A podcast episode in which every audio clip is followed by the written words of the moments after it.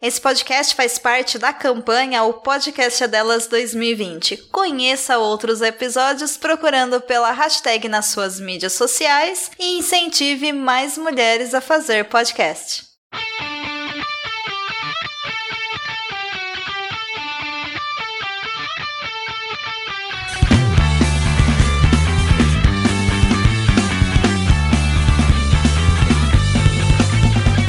Hoje eu já gritei depois de ouvir esse doente. Hoje eu acredito em derrubar o presidente. Com a canetado, desgraçado mata pobre preto. Trabalhador perdendo até o subemprego.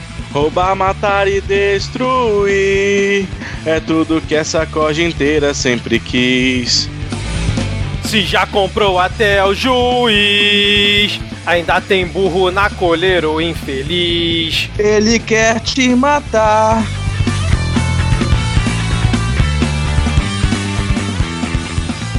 Quem não mudou de lado se prepara, olha o fim. Governador do Rio já chorou de tão ruim. Mas quem não tem amor nem alma, tipo o bis-prefeito. Arrependido é o caralho, já não faz efeito. Roubar, matar e destruir é tudo que essa corja inteira sempre quis. Se já comprou até o juiz, ainda tem burro na coleira, o infeliz. Ele quer te matar. Ele, quer, te matar. Olá,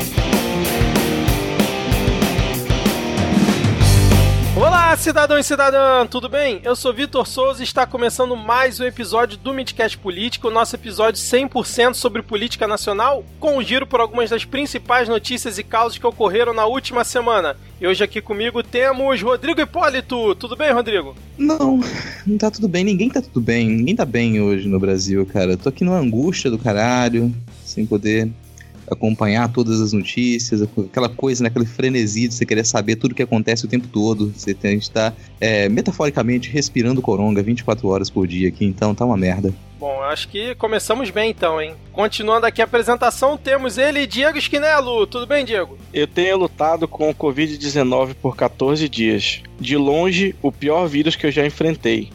Apesar de ser um indivíduo saudável, com pulmões fortes, vivendo uma vida saudável e sendo jovem. Apesar de os sintomas mais severos já terem melhorado, ainda luto com séria fadiga e uma tosse que não passa. Qualquer atividade física, como caminhar, me deixa exausto por horas. Esse é o relato do Cameron Vanderburg, que é um nadador olímpico, recordista mundial dos 50 metros peito e dos 100 metros peito. Ele sim, um atleta de verdade, está descrevendo a gripezinha como o pior vírus que ele já enfrentou. Imagina a gente. É, ao contrário do desgraçado do presidente que acabou de fazer um pronunciamento ridículo que a gente vai comentar aqui mais para frente, mas eu preciso terminar a apresentação aqui. Temos a volta dela, que tem os melhores sabonetes do Brasil para você poder higienizar as suas mãos, lavar as suas mãos durante essa pandemia e também tomar um belo banho. Estou falando dela, Mulher Tamarindo. Seja bem-vinda, Virgínia, novamente. Olá, tudo bem? Obrigada por terem me convidado. É, eu acho que, como falaram aí, não tem como estar bem, né? Mas estou viva e é isso. Maravilha, Virgínia. Vamos seguir então aqui, porque realmente está complicado de aturar é, esse Brasil, principalmente com esse presidente, né? Mas, como já é de praxe, vamos deixar aqui todo mundo alinhado na mesma timeline e datar o programa informando que estamos aqui falando diretamente do dia 24 de março de 2020. Se você já faz parte dos 10 ouvintes, sabe como funciona a nossa dinâmica, mas se você está chegando hoje por aqui nesse nosso formato, nós dividimos o episódio em blocos temáticos. Tem o Polêmicas, Piadas e Tretas, dependendo da semana tem o Pega Fogo Cabaré, eventualmente tem a atualização da lista de comunistas, o Momento Carluxo e a Poesia da Semana, e sempre encerrando tem a parte que todo mundo acha chato, que é o bloco que a Virginia mais gosta de participar aqui no Midcast.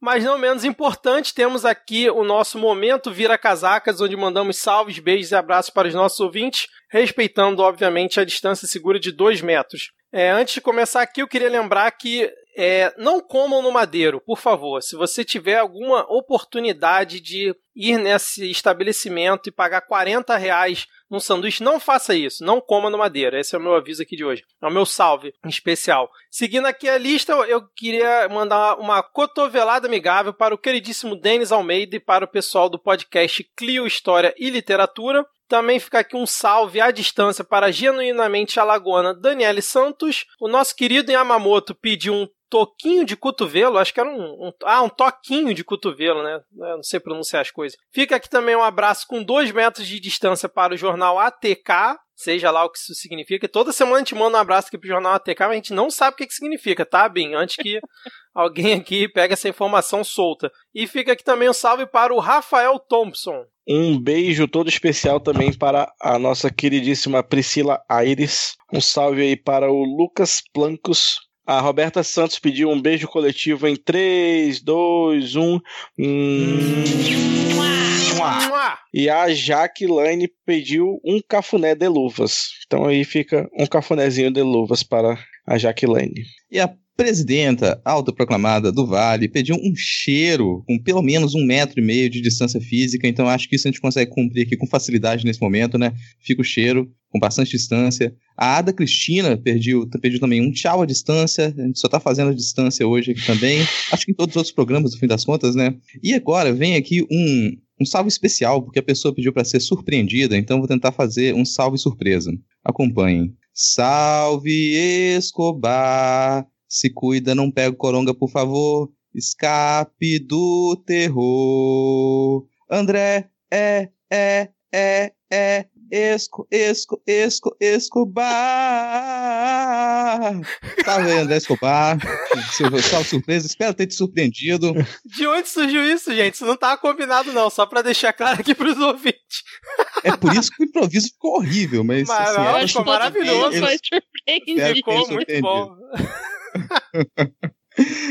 a Yali Alves também pediu um salve de longe, porque ela tá gripada, não. Ainda bem que tá só gripada, né? Acompanha agora a campanha para vacinação para gripe, para a gente poder desafogar um pouco os atendimentos. E a Eliana Nai, ela diretamente da Finlândia, pediu um salve, ela se recupera de uma cirurgia, então aí se cuida, uma boa recuperação, espero que rapidamente você fique boa. É, o meu salve vai primeiro para todos os meus seguidores maravilhosos, em especial para a moça de Pindorama, um grandíssimo beijo para você e o Flá, pro Flávio, participante do nosso movimento Esquerda Skincare, porque diante do da aparência do presidente, manter a pele saudável é um ato de rebeldia. Excelente. É, Diego e Rodrigo e Virgínia também, vocês aceitam a minha sugestão para a lista de comunistas que está aqui na pauta que vocês estão vendo nesse momento? Uh... Eu acho que ela ainda precisa de um, ela precisa de uma quarentena de comunista.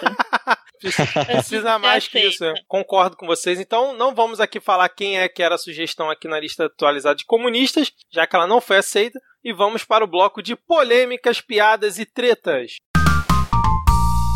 Bom, começando aqui o nosso bloco, no dia 18 de março, esse estrume, sentado na cadeira da presidência da República, fez o seguinte tweet: O jornal Hoje da TV Globo e Veja Online divulgam de forma ostensiva um panelaço hoje às 8 e meia da noite contra o presidente Jair Bolsonaro. Ele tá achando que é o Pelé, né, cara? Mas a mesma imprensa que se. Ah, mas é porque o Carluxo twitta por ele, esqueci, foi mal. Mas a mesma imprensa que se diz imparcial não divulga outro panelaço às 9 da noite a favor do governo Jair Bolsonaro. E aí o que aconteceu? Ele tweetou isso é, duas horas da tarde, mais ou menos, e depois, às quatro da tarde, acho que um pouquinho antes, ele deu uma entrevista coletiva para falar a respeito da questão do Covid-19, junto com Mandetta e junto com outros ministros, e aí, obviamente, a imprensa caiu na dele e fez perguntas sobre o tal panelaço a favor que ele tinha comentado antes e sobre o panelaço que tinha ocorrido no dia anterior, no dia 17 de março, que foi inclusive quando a gente estava gravando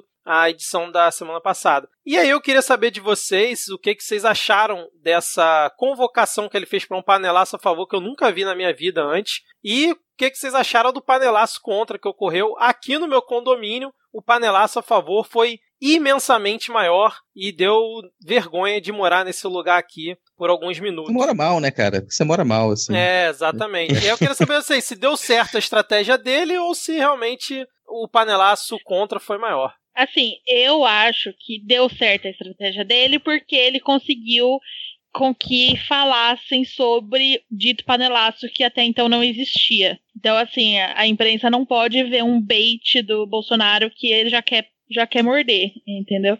Mas, pelo menos aqui em São Paulo, foi ridículo. É, foi bem inferior ao, ao contra. Mesmo porque panelaço a favor não existe, né? Protesto, protesto a favor é não existe. Então, né? Eu falei, eu, eu, ainda, eu ainda moro num, num bairro burguesinho aqui de, de Vitória também, né? Que é, é bairro cheio de aposentado cheio de, de eleitor bolsonarista Ó, que fica cantando com a camisa. com os idosos, de novo, você já tomou, a gente já tomou chamada disso, cara, no passado. Conceito com idoso não, cara. Tipo, 90% aí do, do eleitorado dele que tava na rua lá se expondo era idoso. E aqui o bairro é cheio se disso. Eles assim. não fosse, se eles não tivessem se revelado um bando de fascista, a gente não teria nada contra eles. É, mas tem idosos que escutam o Midcast. Vamos lá, gente. Se eles escutam o Midcast, eles são idosos maravilhosos. O problema não é o idoso. é. Tá, tudo bem. Vamos lá. Mas aqui, não, aqui só teve a favor, cara. Aqui só teve a favor. O a favor foi gigantesco. Eu até fiquei muito feliz. Quando eu comentei, a expectativa era tão baixa que, que a Alana até duvidou. Ela falou, pô, não vai ter não, cara. Aqui, Jardim da Penha vai ter panelaço contra, contra o Bolsonaro. No máximo, uma pessoa vai gritar daqui e dali, mas foi gigantesco, cara. É, e du durou muito tempo, assim, foram uns 20 minutos de, de, de, muito barulho, pessoal gritando da janela, e no que seria esses de 9 horas, não existiu. Então eu fiquei até mais tranquilo agora de andar aqui pelo bairro. Você tem uma ideia de como que o bairro aqui ele é, ele é meio, meio reaça? Aqui tem uma casa que de vez em quando ela, ela expõe a bandeira monarquista. Nossa senhora! Esse é, é esse é o nível da coisa. E aqui rolou o panelaço contra. A minha, a minha grandíssima, maravilhosa amiga Manu Bahrein ela toca berrante. Ela matou tudo. E aí, no, no Laços a Favor, ela tocou o berrante dela. Maravilhoso. Maravilhoso. O relato de vocês aquece meu coração, porque aqui no condomínio, cara, eu bati panela sozinho, aí de repente surgiu uns dois ou três gatos pingados batendo junto. Eu comecei o panelaço aqui. E, meu irmão, quando chegou o a favor, cara, era o condomínio quase inteiro, cara. Foi 10 minutos dessa merda. Se bobear, nem ia ter o a favor, mas como vocês fizeram o contra, é. né, galera? Ah, é? Pera ainda. Depois eu fiquei pensando nisso, exatamente, cara, que eu pensei. Hoje, hoje, na, durante o pronunciamento aqui, tava, tipo, muito forte.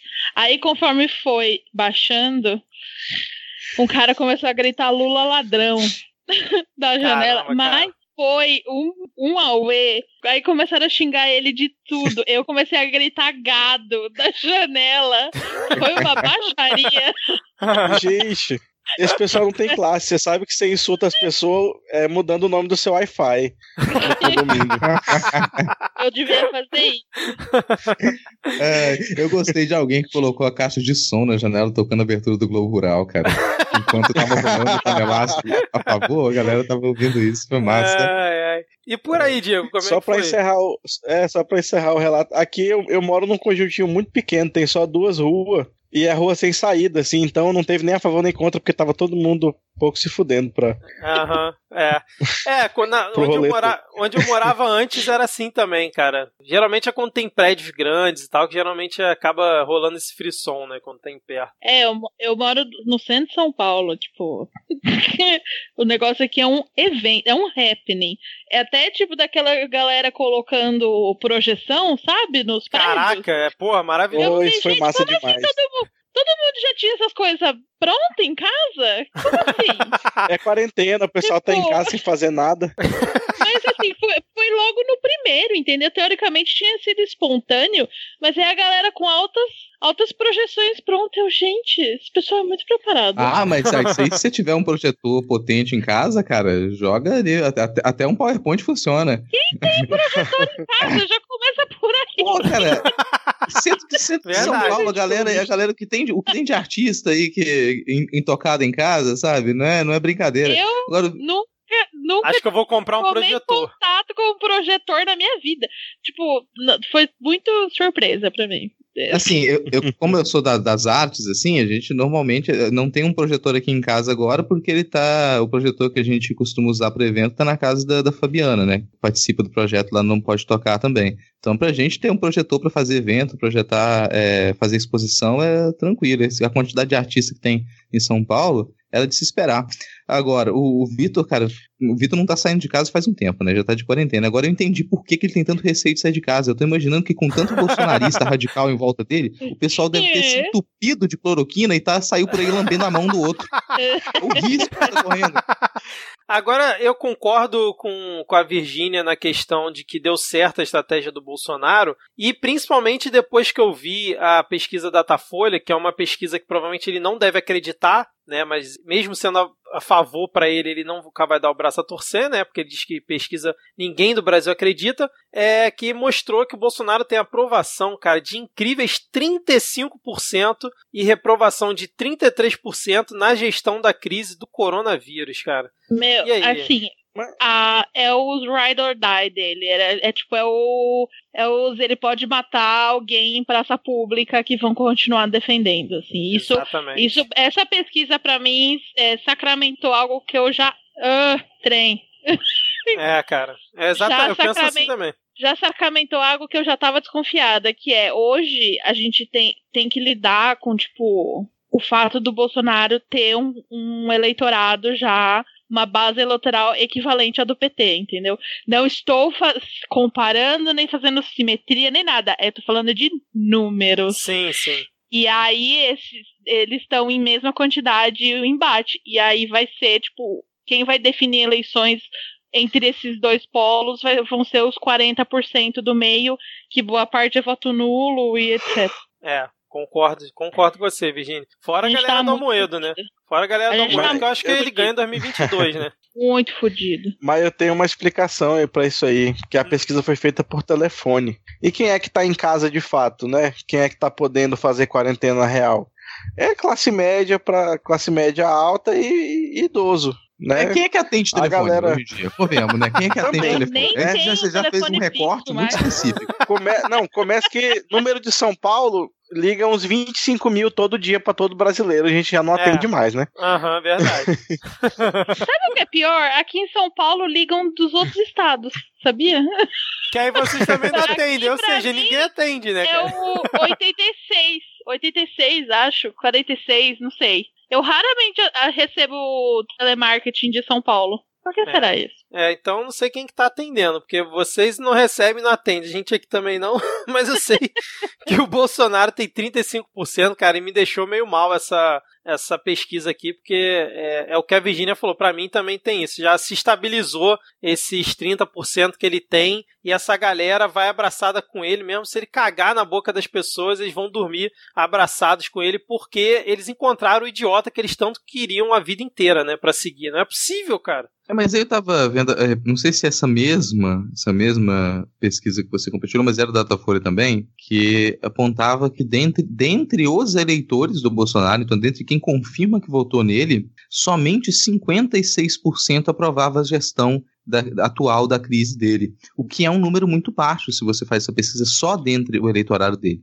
Então tem uma, uma, uma é, se perdeu confiança ali dentro quando você é, peneira esses dados. Ah, eu não sei. O problema cara. é que a galera não, não. A galera é muito boa para filtrar isso na hora de falar, mas assim, na hora de votar, vai tudo cego do mesmo jeito, saca? É. Então, é, é, se, se houvesse qualquer racionalidade em, algum, em alguma parte desse processo, seria um dado interessante essa perda de confiança, mas eu não consigo nem me animar com ela porque é, eu acho que isso não se traduz. Só uma correção aqui, que a pessoa cega não necessariamente votando Bolsonaro, né? Então vamos retirar aqui o comentário capacitista. Ah. é, pois é. Mas... E eu quero, porra, eu vou reclamar aqui do Datafolha rapidão que hum é, ficou avaliação do desempenho dos governadores. Aí tem Nordeste, Sudeste, Sul e do nada o Centro-Oeste tá junto com o Norte na mesma categoria porque foda-se. É verdade, cara. Ah, pô. Eu não tinha visto isso, verdade. Caralho, não faz nem sentido. Pô, né, junta cara? gente com o Nordeste, cara. Foi só Manaus que votou no Bolsonaro, por favor. o resto do estado não. Ai, ai. Bom, seguindo aqui a pauta, então, vamos falar sobre a crise diplomática com a China que o nosso querido Bolso Kid Bananinha quase arrumou quando foi fazer uma declaração a respeito do Covid-19. Vocês acompanharam isso aí? Ai. Fazer o quê, né? É, quem, quem quer começar isso? Ele começou comparando com, com a situação de Chernobyl, né? Quem assistiu Chernobyl vai entender o que ocorreu. Substitua a usina nuclear pelo coronavírus e a ditadura soviética pela chinesa. Mais uma vez, a ditadura preferiu esconder algo grave a expor tendo desgaste. A culpa é da China e liberdade seria a solução. É, eu, assim, eu, eu, eu, escuto esse tipo de coisa, e aí você lembra que cogitaram a sério esse cara ser embaixador. Porra, verdade, eu tinha esquecido disso. e aí você fica, meu Deus, ima imagina esse homem embaixador hoje. É um plano de. Não sei, é, parece que eles falam assim, como eu. Eles acordam e falam, como eu vou piorar a situação? Tipo, é, é, isso, é isso que eles se perguntam, assim, como vou piorar a situação nesse momento? Sendo que hoje a gente depende demais. E, e assim, além do parceiro comercial e não sei o que, não sei o que lá, a China é, foi o primeiro país a derrotar o corona. Então, eles que estão, hoje, eles que têm o know-how. A, uhum. gente, a gente depende deles para eles compartilharem o know-how. Eles não estão mais precisando de, da estrutura, então eles poderiam vender pra gente, doar pra gente. Então, assim, é, é você. É literalmente chegar alguém, ah, eu quero te ajudar, e você vai dar um tiro nela. Tipo, é assim, é absurdo. Eu não me conformo. Não me e, cara, é a fucking China, assim, sabe? Ela de... O mundo inteiro depende da China. O mundo inteiro depende da China e vem um bostinha desse. Eu não vou chamar de bananinha, não, porque bananinha é uma bebida muito gostosa. Eu vou chamar esse bostinha. Quem chamou é de bananinha foi o Mourão, porra. É, porra. Foi o Mourão. É... Não, e assim, eu preciso dar um parabéns pro Mourão de ter selecionado perfeitamente a ofensa, ao mesmo tempo que foi sutil para pessoas que estão na internet não entenderam a referência do pinto pequeno dele. Mas que as pessoas Cara. na internet, ao lerem o Bananinha, surtaram, porque, né? Exatamente. Desculpa, me perdoem os pintos pequenos, mas a gente Como assim não era Bananinha em, em referência àquele quadro do Dedé? em algum programa de TV de muito tempo atrás. Ai, ai. Mas fala aí, Rodrigo. Não, eu queria falar que, tipo, veio, veio essa, essa declaração. Tá, não é, nunca é só uma cortina de fumaça. Isso, essas ideias, esse pessoal defende já há bastante tempo e isso espelha o que o, o Trump vem dizendo, assim, o que vem dos Estados Unidos. Já é esse mesmo discursinho. Mas essa declaração, ela veio logo em cima dos ataques da imprensa ou da imprensa resolvendo fazer o seu papel sem papas na língua e noticiando as manifestações das quais o Bolsonaro participou como algo criminoso, denunciando essas manifestações como manifestações anticonstitucionais. Foi assim, uma, o primeiro momento em que a imprensa resolveu realmente nomear as coisas como elas são. E quando eu falo imprensa, imprensa hegemônica, Jornal Nacional, apresentando aquelas manifestações como anticonstitucionais e criminosas e o presidente como um criminoso ao participar delas também, fazendo essa relação direta. E logo depois dessa virada da imprensa, tomar, colocar a cara a tapa ali um pouco, vem uma declaração dessa que, embora não desvie a atenção do que da postura do Bolsonaro em frente à crise, chama muito a atenção também e passa a ocupar também espaço da imprensa, passa a ocupar espaço da discussão num cenário internacional. Agora, ele não esperava, imagino, que as pessoas estivessem tão sem paciência. Porque até pouco tempo, quando vi umas declarações dessas, isso repercutia aqui no cenário interno, mas lá fora as pessoas, olha, a gente quer um desculpa, mas fica por isso mesmo. Só que as pessoas estão completamente sem paciência. O mundo tá entrando em colapso. E vem um bostinha desse, sabe? Querer puxar briga diplomática. É, exatamente. E aí a embaixada da China, via Twitter, né, respondeu, marcando ele, dizendo assim: as suas palavras são extremamente responsáveis e nos soam familiares. Não deixam de ser uma imitação dos seus queridos amigos. Ao voltar de Miami, contraiu, infelizmente, vírus mental que está infectando a amizade entre os nossos povos. E aí o próprio embaixador também tuitou dizendo que a parte chinesa repudia veementemente as suas palavras e exige que as retire imediatamente e peça uma desculpa ao povo chinês. Vou protestar e manifestar a nossa indignação junto ao Itamaraty e à Câmara dos Deputados. Aí ele marcou o próprio Bananinha, marcou o Rodrigo Maia e marcou o capacho do Olavo, Ernesto Araújo, que quando se pronunciou pediu que a embaixada chinesa e o embaixador, né, se desculpassem com o Eduardo Bolsonaro porque acharam que foi muito pesado o que eles responderam para ele. É, tá de sacanagem com ah, a minha meu cara, cara, né, cara. essa parte eu não tinha Assim, visto, não. Foi, cara, se foi fosse, uma, se isso. fosse uma situação normal, vamos supor, a gente não estivesse passando por uma pandemia. Realmente a, a, a gente ia ficar a falar, porra, eh, a galera foi meio desproporcional aí na resposta. Mesmo porque diplomacia é uma via de mão dupla. Não é porque o outro, um é um imbecil, você vai e dobra, dobra a meta, né? Mas, considerando a situação em que a gente se encontra, o, o descaso que tipo, a situação que levou o comentário de, tipo, culpar a China é, pela, pela epidemia, porque, né, foi isso que ele fez. É pra perder as estribeiras mesmo, é pra descer do salto da diplomacia, porque não dá. Não tem condições, não dá pra deixar esse tipo de coisa barata e sem responder à altura. Não tem como. É, e, sei lá, na, o For Chanceler, ele veio pedir desculpa porque o, o perfil do embaixador chinês tinha compartilhado postagens que faziam críticas diretas ao Bolsonaro. E aí a galera, inclusive o For Chanceler, veio na defesa de que, peraí, o Eduardo Bolsonaro ele não é a voz do governo, então quando você compartilha postagens contra o presidente, você está fazendo outro tipo de ataque. Ele pediu desculpas a isso, falou que tinha que se desculpar por ter criticado o presidente, não o filhote dele. Isso que também não faria sentido ali. A gente tá com uma crise de outras proporções, cara. É ficar de uma picuinha absurda. E eu falo, ninguém tá com paciência pra essas teorias da conspiração maluca que o pessoal Sim. aplica. Num caso desse, assim, é uma é, mentira deslavada e propagada à torta direito. De que você é, encobriria informações sobre a propagação do coronavírus na China e que eles não teriam dado uma resposta imediata, de que eles teriam silenciado os médicos que deram o alerta. E isso é falso. Eles não silenciaram os médicos que deram alerta. Essa notícia chegou assim deturpada aqui. Primeiro, quem deu o alerta lá inicialmente foi uma médica. E essa notícia mal mal chegou aqui. Depois dela, você teve um médico que deu um alerta e 24 horas depois que ele avisou, ele avisou no dia 30 de dezembro, no dia 31, você já tinha um pronunciamento oficial do governo sobre esse, esse novo vírus. Então, em 24 horas, 24 horas para ele ter dado o alerta e o governo ter dado um pronunciamento oficial reconhecendo que aquilo existia é encobrir informação? Não. E tanto não houve encobrir informação que logo depois já se começou as medidas oficiais para ter a contenção dessa epidemia lá, quando ela estava local ainda, né? Então é uma notícia, é uma informação completamente falsa dizer que o governo chinês ele encobriu informação. Não funciona assim. Mas isso, isso, se repete esse discurso. Esse discurso foi repetido por muita gente nos Estados Unidos. Essa galerinha comprou esse discurso e começou a alardear aqui também. Até hoje você tem a galera recebendo essa informação em grupo de WhatsApp dizendo que por conta do governo chinês ter encoberto informação, a gente está na situação que a gente está. Exatamente. É, não, só antes que alguém, só antes que alguém venha no Twitter encher o saco, é, teve, teve o caso do prefeito de Wuhan que tentou né, dar uma maquiada na situação, dar uma amenizada, mas na mesma semana ele, ele foi removido do cargo justamente por fazer isso. É, verdade. Né, só para lembrar, lembrar esse caso. É, ou seja, É. a gente pode remover pessoas do cargo por fazer esse tipo de merda. Então, quando uma pessoa vem a público, né, fala, não, é só uma gripezinha, não é isso tudo, a gente deveria remover do cargo. Exatamente. Não, e é hilário o governo Bolsonaro ficar acusando alguém de esconder informação, sendo que o pandemito não liberou o exame, Pandemia. de- não liberou o exame que teoricamente te- deu negativo.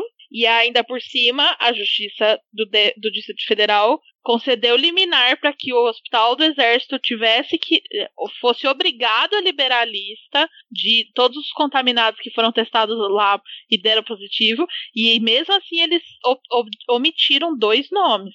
Então, assim, quem são eles para reclamar de governo escondendo informação? Além de, claro, da lei que eles passaram hoje, da medida provisória que eles passaram hoje, que prejudica demais a lei de acesso à informação. Então, assim, mais uma vez, o Bolsonaro usa de retórica para acusar os outros de fazer exatamente o que ele faz. Exatamente. E aí o que que acontece? O Rodrigo hoje, que já concordou com o Ernesto Araújo, né, na posição do Ernesto Araújo, defendendo aí o, do, o Brasil do ataque do embaixador, não é isso, Rodrigo? Cara, eu não vou nem comentar o seu comentário, sabe? Segue em frente. Não, não é. Não, Não. bem. Eu tô Aí que zoando tá, ele. pode- ele- Não, tudo bem, mas querendo ou não, tá certo. Nisso, ele tá certo mesmo. Sim, Porque uma sim. coisa é você responder o filho, outra coisa, tipo, ó, não foi um posicionamento oficial do governo. Mas assim. Ele né? acabou dando RT em coisa que não deveria, né? É, o. Agora, É, usar, agora exatamente. misturar as duas coisas também é um erro do Ernesto Araújo. Ele poderia, poderiam ser dois comunicados diferentes. Olha, eu vou lançar esse comunicado aqui, me Sim, desculpando com você exatamente. pela postura do nosso deputado, e esse outro comunicado Exatamente. pedindo para você se desculpar por ter ofendido nosso presidente. Simples. Isso, Verdade. exato. Mas aí você tá exigindo demais dele. E aí, nessa confusão toda, a gente teve que concordar com o Rodrigo Maia, que né, pediu desculpas à China pelas palavras do deputado. Tivemos que concordar com a bancada ruralista, que também criticou o Eduardo Bolsonaro. E tivemos que concordar com o PSL, que é o partido atual do Eduardo Bolsonaro, que também repudiou com veemência a tentativa lá de culpar a China pela pandemia. E aí, para fechar esse tópico, né? A embaixada da China passou a receber ameaças por telefone, coincidentemente após a treta aí entre o Eduardo Bolsonaro e o embaixador. E aí hoje parece que realmente houve um desfecho disso. Não se falou se o Bolsonaro e o Xi Jinping, que conversaram hoje via, telecon via teleconferência, é, é, é bem anos 2000, né? Via Skype, ou seja lá como é que eles conversaram, eles parece que não falaram sobre o assunto, mas o próprio embaixador lá da, da confusão toda disse que a conversa entre os dois foi muito amistosa, num ambiente cordial, e que eles chegaram a alcançar importantes consensos em alguns pontos que ele detalhou lá num tweet, e aí foram cinco ou seis tópicos, se eu não estou enganado. Então, aparentemente, essa quase crise diplomática aí tá, tá resolvida. Né? Vamos seguir aqui então com a pauta, falando desse bolsovírus que tá ali pelo Planalto, que infecta todo mundo, mas o próprio vírus não é infectado. Vírus não, né, Rodrigo? É um fungo, né? É, não, eu, eu gostei do apelido do Pandemito, eu gostei. Eu vi Pandemito, no- é verdade. eu. Já são quantos infectados, ô Rodrigo? Atualiza aí, da última gravação eram 23. 15, né? Não, a gente tem 23. 23 agora, cara. 23, é, inclusive um motorista. Dois dos motoristas eles fizeram o exame, um deu, deu resultado positivo, mas o contra, a contraprova deu negativo, e agora o outro motorista ele deu positivo. Então já são 23 pessoas que se aproximaram do, do fungo pandemito. Entre eles, o nosso Deus Vultinho, Web Templário, Felipe Martins. É, Web Templário. nossa, cara. Eu quero é, ler aqui um, um tweet que eu ri demais, que é a notícia, né? O motorista de Bolsonaro dá entrada em hospital com problemas respiratórios. Aí a pessoa compartilhou a notícia, é o Nilson Xavier no Twitter, escreveu assim: Só o cristal ungido está ileso, a rosa É. púrpura do Cairo, a última neve do Kilimanjaro, a fina flor do Oriente, o canto do Irapuru. A rosa púrpura do Cário foi a que eu achei melhor, cara. Assim, tem uma galera que tentou dar uma explicação que eu nem sei se faz sentido de por que o, o, o Bozo não teria con- contraído o vírus. É, a galera tentou dizer, olha, imagina se ele estiver tomando um, um monte de antiviral pesadíssimo pra cuidar, sei lá, do tratamento de um câncer ou alguma coisa assim, e por isso ele não pegou o vírus. Ah, então, eu, eu acho que não. Eu, eu tava vendo uns amigos meus médicos explicando, tipo, isso não faz. Eu acho que é mais porque bosta não fica doente mesmo.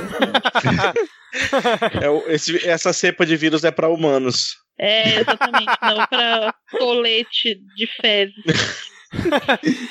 É. E aí, como a Virginia já até comentou antes, né, a justiça obrigou o hospital que atendeu a comitiva do Bolsonaro, né, que é o Hospital das Forças Armadas, o HFA lá de, do Distrito Federal, a divulgar a lista dos infectados. E aí eles divulgaram a lista com 13 nomes que foram atendidos lá, sendo que na verdade são 15 positivos. E aí eles omitiram dois nomes. Quem será que são esses dois nomes? Vamos fazer um bolão aqui, cara? Ah, eu Vocês já acham? É o Pandemito e eu tava desco- desconfiada de ser a Michelle, mas falaram bem, foi, deve ter sido o Bananinha. Porque ele tava na comitiva e ele desapareceu por uma semana depois da viagem. Opa, não, eu vi aí. até uma, uma foto de bastidor dele lá super amuado, sabe assim? Parecia uma pessoa que ia desmaiar a qualquer momento, nitidamente não conseguia respirar. Caraca, cara. Eu acho que dos, os dois que não foram divulgados são justamente os dois resultados do exame do Bolsonaro. É justo também. Pode ser. Mas eu ainda acho que é o, o Bananinha. E você, Diego? E você, Rodrigo? Cara, eu tô, eu tô com essa, assim, eu só vou dar uma margem aqui para que um segundo resultado ele não seja da comitiva. Ele pode ser um segundo resultado que não seja da comitiva de alguém que entrou em contato com o Bolsonaro logo depois de ele ter chegado aqui. Mas eu acho É. que a, a liminar, eu posso estar enganado, mas a liminar falava pra, tipo, ela pediu todos os positivos de quem passou no hospital, entendeu? Então, se fosse uma outra pessoa além da comitiva, teoricamente teria que ter dado, entendeu? Porque Eu não é pra, tipo, re- é, vi- se vingar do Bolsonaro, não é isso. É porque eles precisam fazer, eles querem fazer a contenção, entendeu? E, tipo, o isolamento das pessoas, dessas famílias, etc. E, obviamente, também zoar o Bolsonaro, óbvio. É, é. É isso? Mas até agora eu não aqui? sei quem é que- quem eram todas as pessoas que estavam nessa fucking comitiva também. É, por visto, como é que esse pessoal viaja com tanta gente assim também? Todo Cê- mundo cê- tava nessa porra Você dessa quer, comitiva. você quer que eu leia o nome de, dos, de todos os infectados? Temos a lista aqui. Dos infectados, mas quem mais estava na comitiva Ah, além desses, tava? desses infectados? Ah, é, não sei, cara. O avião é grande, né, cara? Os caras botam todo mundo lá dentro. Enfim. E uma coisa que eu queria saber é como é que tá o Secom. Ele É, desapareceu. né? Faz tempo, né? Verdade. tá faz vivo tempo, ainda? Faz tempo que não falam dele. Não, e, e assim, só pra lembrar, né, se alguém, caso alguém tenha esquecido, essa, essa viagem de comitiva aí foi pra participar de um evento partidário, tá? Um evento de, de conferência de gente É, não, doida. Não foi É, não era- nenhuma viagem oficial, né? Tipo. Verdade. É, Muito, muito bem lembrado. sim, Foi pra do jantar com o CEPAC, Trump, né? né? Isso, isso. Não, só que acho que a gente tá aqui na, na, na parte da, das piadas, eu vou. Eu lembrei de uma coisa que o Bolsonaro tweetou hoje, que ele. A nova conferência via internet com o governador da região sul. Aí ele botou algum tweet aí no número 2. A logística de transporte precisa ser compreendida para a distribuição de kits dos mais de 10 bilhões de kits iniciais para testes do Covid-19. Isso foi fantástico, cara. Vai Sabe por que isso? Mas você sabe por que isso aí é verdade, Diego? Você sabe por que isso é verdade? É porque a gente não acredita que a China testou, então vamos ter que retestar toda a população da China. Ah, mas E precisava da de Índia 10, cara, só, junto, né? só tem 7 do. No mundo só tem 7 bilhões, precisava de 10 bilhões de testes. Vai É. testar 100% da população. É que ele tá querendo dar uma folguinha, né, cara? Tá querendo dar uma margem de segurança aí, pô. Vocês não É, entendem vai também, que, vai que alguém perde, né? Algum. É, exatamente, pô. Você tem que Ó, ter o hospital aí perdeu dois já, né? Não, não, não conseguiu ver o nome. É, acho que é uma boa margem mesmo. Não, é só, acho que só finalizar, todo mundo tem certeza de que ele tá infectado, né? Não tem Sim. Não, certeza não. Temos é, Não, assim, convicções. O que, o que pode, eu acho, é, é, obviamente e super improvável, a não ser, foi o que eu tuitei esses dias, tipo, se ele não estiver de fato, ele precisa doar o corpo dele pra ciência, agora. Porque ele, tá- ele tá convivendo com pessoas infectadas há uns 20 dias já. Exatamente. É humanamente impossível ele não estar contaminado. O que pode estar acontecendo é ele não tá sintomático, não ter desenvolvido, entendeu? É, mas Mas eu acho que ele com que- certeza deve estar infectado, sim. Não, Eu acho até que ele, que ele vai liberar a informação de que ele tá infectado, mas daqui a algumas semanas ele vai falar: opa, peguei na semana passada. Nem pra senti. poder se Não, vai falar nem é pra senti poder se nada. distanciar, para poder se Mesmo distanciar ao porque- máximo das manifestações que ele participou. Porque se Rolou- ele libera dizendo que ele estava infectado, sabendo que É. ele participou da manifestação, que ele foi a público, isso seria um problema não só para a imagem dele, mas seria, o- sabe, isso aí poderia realmente fazer com que ele fosse detido. Não, e não só É. por isso, mas ele também mentiu pro governo americano, né? Porque É. rolou uma coisa de tipo, ai, os brasileiros que passaram o corona, sendo que não, eles pegaram do pessoal do Partido Republicano que tava lá no evento. Foi tipo, os brasileiros pegaram dos americanos. Os americanos já estavam do evento que tinha acontecido na semana anterior do lá do CEPAC. Então, tipo, ia pegar muito mal mundialmente, assim. E eu amei, só fazer um, um shade final, que o Dória hoje liberou o exame dele, né? É verdade. Porque o, o nosso infectologista que tá conduzindo os trabalhos aqui em São Paulo deu positivo, e aí é, o Dória fez o teste e deu negativo. E ele postou o resultado, o exame completo dele, e aí, aí tem um cara que, tipo, ele era tido como um isentão sensato, e ele total se perdeu no bolsonarismo. Daí hoje ele, ele deu RT comentado no Dória, falando assim, ai, como Dória é, faz política suja.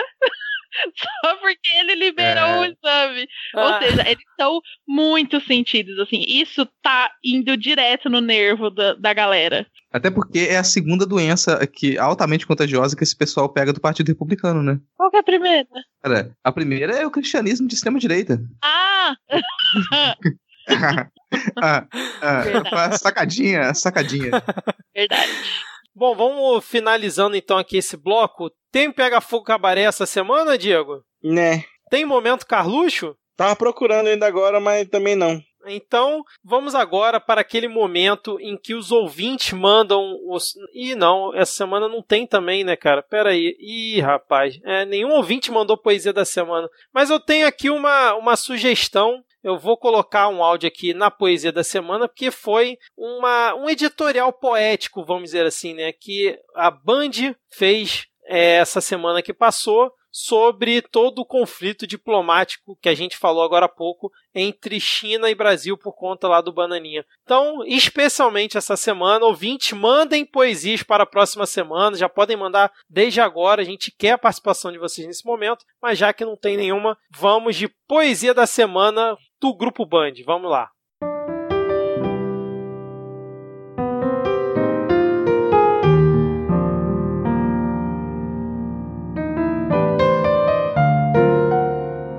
A provocação desnecessária de um deputado irresponsável, seguida por um chanceler idiotizado, uma espécie de avesso do Barão de Rio Branco, colocou o Brasil em conflito com seu maior parceiro comercial. Pura inépcia. O chefe da diplomacia, que teria como missão zelar pelos interesses do país, torna-se assim um obstáculo, talvez o maior, no caminho de nossas relações com a China. O lamentável chanceler realiza essa proeza de inverter seu papel numa demonstração clara de que é incapaz de responder pelo cargo que lhe deram. Exigir, como ele exigiu, que o embaixador chinês se retratasse depois de reagir ao destempero do deputado é uma atitude descabida, que prova a inconsciência de um diplomata despreparado. Uma atitude de desprezo pela amizade e respeito do Brasil por um povo que, neste momento, mostra sua tenacidade numa luta eficiente contra o coronavírus. Exatamente o contrário do que conseguem enxergar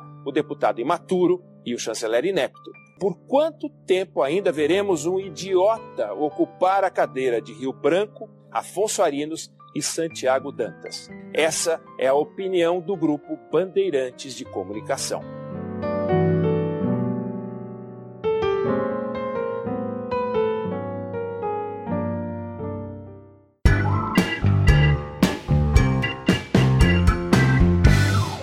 Começando aqui a parte que todo mundo acha chato, a gente está aqui com uma, uma quantidade de tópicos absurda. Então, se a gente não teve Pega Fogo Cabaré, não teve momento Carluxo, não mandaram poesia da semana pra gente. Depois desse ótimo momento aí com o editorial da Band, a gente tem aqui uma parte que todo mundo acha chato, bem recheada. A gente já vai começar com uma, um subbloco que ele estreou uns dois programas atrás, e eu quero chamar o nosso colega Diego para comentar aqui, para fazer a sua parte de departamento de notícias surpreendentes. A primeira que eu gostaria do seu comentário é sobre o nosso querido Aécio, um dos responsáveis por toda essa merda na qual a gente se encontra soterrado hoje, a PF conclui inquérito que acusa Aécio Neves de receber 65 milhões de reais em propina. Meu Deus.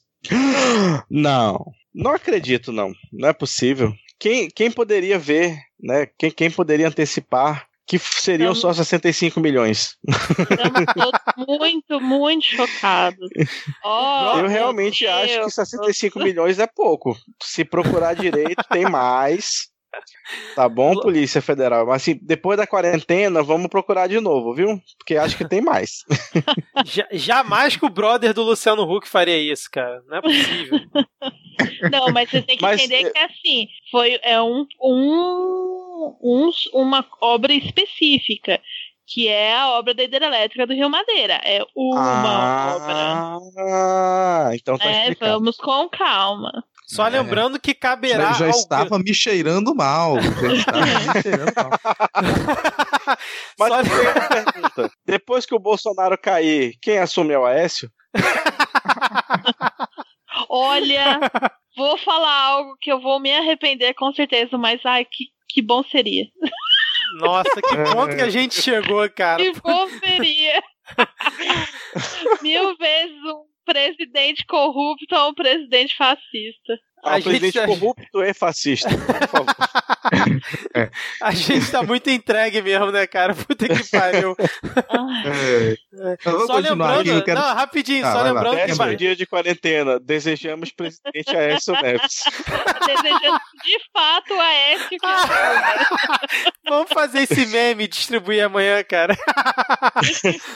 ai, ai. Só lembrando aqui que caberá ao nosso PGR biônico decidir sobre o oferecimento ou não da denúncia no caso, tá bom? Só Ou lembrando seja, aqui. Não vai acontecer nada. Exato. Tem outra notícia aí no departamento? Tem, tem. Vou surpreender vocês um pouco mais aqui. A gente tem a notícia em dobro. A primeira é que a Justiça, Grande Justiça, Justiça nega pedido feito pelo Ministério Público do Rio de Janeiro e mantém cultos de Silas Malafaia em meio à pandemia. Amém, irmãos? Não, não é possível. Malafaia queria manter os cultos no meio da pandemia e ajudando na aglomeração de pessoas e a espalhar o vírus. Não é possível que ele estava pensando nisso. Não, cara. mas isso aí é, é, aquele caso, entendeu? Da, da pessoa, né? Do, do micro pequeno empresário, né? Do, da pessoa que que tem ali a sua vendinha, a sua banquinha, que se ela não trabalhar todos os dias para arrecadar o seu dinheiro, ela passa fome. Então o Malafaia estava simplesmente aí com medo de passar fome, né? Ele viu que tinha que manter o fluxo de pessoas no, no, no mercado dele para poder manter a, essa, a vida ah, modesta tá. que ele leva. Foi exatamente é. isso que aconteceu. E eu vou até te corrigir, Vitor, porque você usou os verbos no passado. Não é que ele queria manter os cultos, não é que ele pensava em fazer isso. Ele ainda quer, ele ainda pensa, ele continua defendendo que as pessoas devem se reunir, dar as mãos e cuspir nas, na cara um dos outros dentro da igreja. Só que agora tá fechado, né? Ele, ele determinou, acho que foi na sexta-feira, depois da pressão da justiça, né? Porque ia é. dar ruim, né? Quando reabrir, me avisa que é pra eu ir lá cuspir na cara dele. Então. Agora, se vocês acham que os neopentecostais só perdem, vocês acham que isso aí tiveram que fechar, sofreu pressão? Não, tem vitória aqui também. A justiça proíbe que o Templo de Salomão seja chamado de sinagoga de Satanás no Google. Caraca, quando eu vi essa notícia, eu fiquei uns 5 minutos rindo, cara. É Olha a preocupação dos caras, meu irmão. Puta que pariu. Ainda existe aquela Wikipédia que é de humor? Como é que é mesmo, hein, cara? É a. Deciclopédia. Deciclopédia ainda existe? Será que lá tá a sinagoga de Satanás, cara? Ao se referir é, à Igreja Universal, poxa, ao Templo de Salomão? E a, a justiça já. Essa ordem já foi cumprida, porque eu pesquisei sinagoga de Satanás aqui no Google Maps e não apareceu nenhum resultado. Poxa vida. Ai, meu Deus do céu. É isso. Um pouco Esse... antes. Pra esse, você ter esse... ideia, eu tô procurando aqui no da enciclopédia agora. ai, ai, só notícias surpreendentes. de Satanás. Será que tem aqui? Cara, não, ninguém ainda inseriu o verbete, sinagoga de Satanás ainda na enciclopédia, gente. Vamos ajudar. E você, ouvinte, que tá aí, quarentenado, tá, não tá podendo, ficou, perdeu o emprego, tá à toa em casa, mas ainda tá com internet, faça esse favor pra gente, insira aí, ó, o verbete na enciclopédia, Sinagoga de Satanás, qual seria o significado, qual a descrição que você vai colocar nesse verbete. Use a criatividade. Temos atualizações de notícias passadas essa semana também? Temos, temos atualizações. Então, na semana passada a gente falou sobre o pedido de impeachment que o nosso grande herói, nosso herói pornô, nosso frota, ele já tinha preparado, já já estava já guardado ali, ele já tirou do bolso esse longo pedido de impeachment, super bem preparado, rígido, para poder apresentar contra o Bolsonaro, e ele entregou esse pedido de impeachment. É, denso, é. consistente.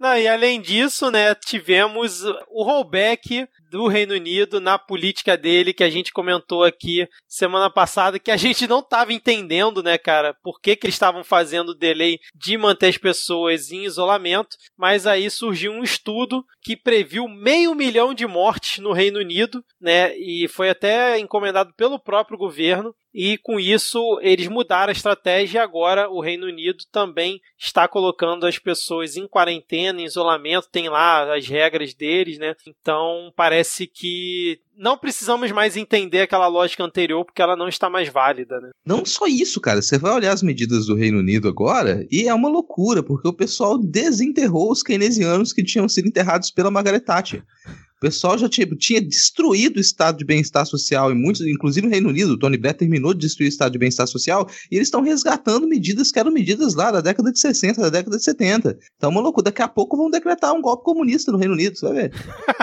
Quer dizer que o neoliberalismo não funciona nessas horas de pandemia, cara? Isso Nossa, também nem é uma hora nenhuma, né?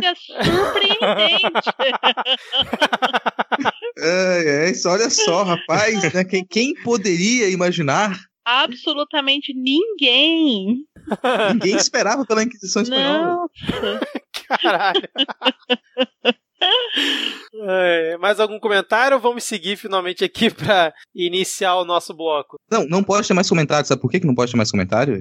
Por quê, Rodrigo? Não pode ter mais comentário porque tá suspenso o acesso à informação. Não tem mais informação aqui. É mesmo, cara? Mas da onde surgiu isso? Será que foi numa MP na calada da madrugada que alguém fez e publicou? Seria isso? É, talvez, assim, porque talvez alguém tenha publicado uma MP, talvez as pessoas tenham reclamado, tenham batido muito, e a pessoa falou: opa, peraí, qual é a melhor maneira de eu me proteger com relação a tudo que vem pela frente? Cobrir as minhas mentiras, impedir que as pessoas saibam o que está acontecendo, né? Pô, então isso foi o que aconteceu depois da medida provisória, que a gente até vai comentar um pouco mais à frente, né, que mexia nas regras trabalhistas, e o Bolsonaro ele publicou uma nova medida provisória que suspende prazos sobre lei de acesso à informação. Exatamente. Ele muito preocupado, né, com os servidores que estão no regime de quarentena de home office, que não poderiam estar presentes para atender os pedidos, né, do, da lei de acesso à informação. Ele, pô, um cara humanista, publicou essa MP para poder limitar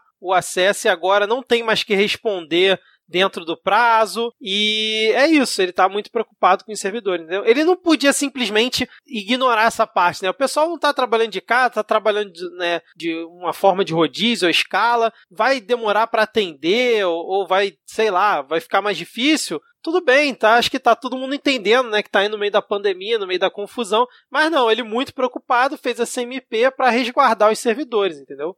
Não, eu já vou perguntar para vocês aqui agora, porque esse é um assunto que em algum momento surge. Vocês acreditam que o autogolpe está mais próximo? Olha. Eu, eu, a minha dificuldade de aceitar a teoria do autogolpe é que exige que a estratégia dele seja beirando genial, entendeu? E me custa colocar estrategista e Bolsonaro no mesmo conjunto, entendeu? então, ao mesmo tempo você fala, não, há indícios, parece que tal, mas assim, é muito difícil aceitar que ele teria esse nível de é, visão, estratégia, de capacidade de enxergar as coisas. Eu acho que ele é, tipo, acima de tudo, muito burro. Assim. Porque se a gente parar pra pensar, qual foi o, o, o, tipo, o fogo que acendeu o bolsonarismo? Foi o antipetismo, certo? Então, como, qual seria o melhor jeito de o Bolsonaro destruir o PT? Fazendo um bom governo, certo? Porque aí ele ia chegar e falar assim: olha, eu aqui sou anti toda, tudo, sou contra tudo isso que tá aí, sou anti-PSDB, sou anti-PT, sou anti-establishment, não sei o quê. Aí vai lá, faz um bom governo, cala a boca de todo mundo, a gente fica o quê? Com cara de taxa. Ou até mesmo, assim, nem precisaria estar tá fazendo um bom governo como um todo. Ele podia só, por exemplo, nesse caso do Corona, ter feito, ter se desdobrado para que, por exemplo, fosse totalmente oposto do que aconteceu na China para poder podia falar. ficar calado só, já, já não, resolvia. Por ex... Não, não é nem isso, é do tipo, ó, você tá vendo lá na China, olha o que, que aconteceu, é... esses comunistas que. Essa narrativa toda de, ah, porque eles esconderam, olha lá, olha aqui, a gente tá lidando desde o começo, combatendo, fechando fronteira, fiscalizando, testando, não sei o quê. Tipo, ele ele tinha todas as oportunidades, ele tem todas as oportunidades de combater a oposição dele fazendo um bom governo, fazendo um bom trabalho, porque é, é, é justamente isso que é ser anti-establishment. É você falar que você não é parte dessa laia estabelecida, desse grupo estabelecido, e aí você vem e faz melhor, Qual que é uma, um dos grandes problemas do governo Trump que ele é tão intocável? Porque, independente de todas as bostas que eles fizeram, na economia o cara não podem falar um A, entendeu? Porque o cara gerou emprego, fez o país crescer, encheu todo mundo, o cu de todo mundo de dinheiro. E assim, nem isso o Bolsonaro é capaz, entendeu?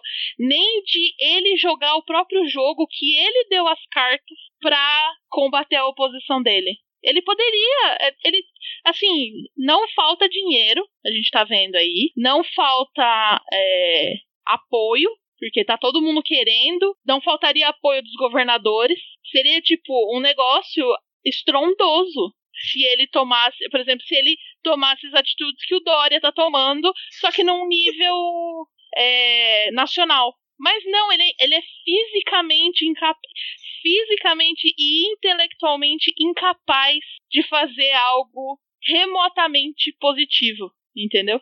Então, achar que ele conseguiria essa, fazer toda essa estratégia de para um autogolpe, eu não consigo acreditar. Pode até ser ingenuidade minha, de tipo, e ele de fato só tá pensando na maldade e golpe, etc. Mas eu não consigo enxergar isso. É, eu não consigo enxergar o autogolpe porque no momento eu não consigo enxergar quem apoiaria definir esse autogolpe dele. Seriam quem? As polícias militares? Porque o exército eu acho difícil, cara, embarcar no jogo desse cara, mas que ele tá forçando ao máximo a barra, sem dúvida nenhuma. O pronunciamento dele hoje foi um escárnio, né, cara? Foi levar não, isso à última potência, porque ele usou a rede nacional, né? Como é que não sei como é que se fala quando junta tudo para o pro pronunciamento oficial, para ser exibido na Globo, atacando a própria Globo, cara. E Atacando usar... Drauzio Varela. Isso, era isso que eu ia falar, usar de picuinha pessoal dele, quer dizer, nem pessoal, né? Usar de picuinha dessa galera maluca que apoia ele, que pegou no pé do Drauzio Varela, porque o Drauzio Varela estava sendo bem falado nas redes, para fazer menção no pronunciamento, cara. A pandemia rolando no mundo, o Brasil cada dia mais com, com casos suspeitos e gente morrendo, e o cara usa o pronunciamento oficial para fazer um, uma burrice dessa, cara. Então, eu não acredito no momento do alto, no alto golpe, porque eu não vejo é, estrutura para isso, mas que ele tá tentando forçar ao máximo, esgarçar mais do que já tá esgarçado o tecido social, sem dúvida nenhuma. Atenção, gente, desculpa interromper o debate aí, quebrando notícias. Primeira morte fora né, de Rio de São Paulo, aqui no Amazonas. O governo do estado acabou de confirmar, um homem de 49 anos. Caramba, cara. Há 18 minutos confirmaram aqui o governo do estado. É. Ele, era, ele era do interior, né? Contraiu lá em Parintins, é o único município fora de Manaus que já tem caso confirmado. Veio para Manaus em UTI aérea e foi internado, mas aí já estava com quadro de insuficiência respiratória grave e comprometimento pulmonar. É isto. É complicado. Mas em relação ao autogolpe, Diego, você quer comentar alguma coisa? Cara, assim, é, tudo que a, a, a Virginia falou faz sentido de é, realmente não esperar nada dele, mas assim, tem em algum lugar né, desse governo tem alguém que está fazendo essa estratégia, sabe? Tem, tem que ter alguém, porque é, ou, ou, a gente acredita nisso, que, tem, que tinha alguém planejando, ou então a gente acha que realmente o Bolsonaro chegou onde chegou por um, uma coincidência do destino, sabe? Eu acho que era muita coisa para coordenar para ser só uma coincidência. E essa e assim, seja lá quem for, deve estar tá nessa intenção. Não sei, assim, é muito complicado. Realmente eu, eu, vejo, os militares não apoiariam um autogolpe do Bolsonaro, mas como a gente comentou semana passada, nada impede deles deixarem o Bolsonaro dar um golpe para depois tirar ele e assumirem, saca? Uhum. Então, é, seria é, de se prever, sei lá, que os, não que o, os militares apoiassem um golpe dele, mas que deixassem ele dar um golpe para depois tomar o poder dele de uma maneira bem mais fácil. Eu acho que um, um golpe dele, eu acho que dele mesmo a cada dia está mais distante, porque o, o apoio que ele tinha institucional minimamente está minguando, sabe? Eu, eu, acabei de ver aqui um tweet da Sávia, por exemplo, dizendo que fez um tour pelas redes da Sávia Barreto, né, que já gravou com a gente. Uhum. Fez um tour aí pela, pelo Twitter bolsonarista e já tá, tipo, 70% da galera falando mal do pronunciamento. E se ele continuar, eu acho que ele vai com essa com esse tom que ele tá até agora, lidando com isso da maneira que tá, com gente morrendo, eu acho mais fácil ele tomar um golpe do que ele dar. É uma boa teoria. E você, Rodrigo? Você levantou a bola e foi assistir BBB, né? O que, que você acha? É, ainda não, cara, mas eu tô aqui ligado, entendeu? Pra saber, eu quero, quero comemorar esse momento. É, alguma coisa a gente tem que comemorar. E eu tô torcendo para que ele seja destituído do cargo. Eu acho muito provável que ele seja destituído do cargo antes dele tentar um autogolpe. Mas como? cenário, isso não é mu- muito difícil, cara. Você, você destituir ele do cargo, você forçar pra ele se afastar. Vamos esquecer a política legalista e vamos imaginar a pessoa colocando o dedo na cara do sujeito e falar: ou você sai daí, ou a gente queima em pneu ali do lado de fora do Planalto, entendeu?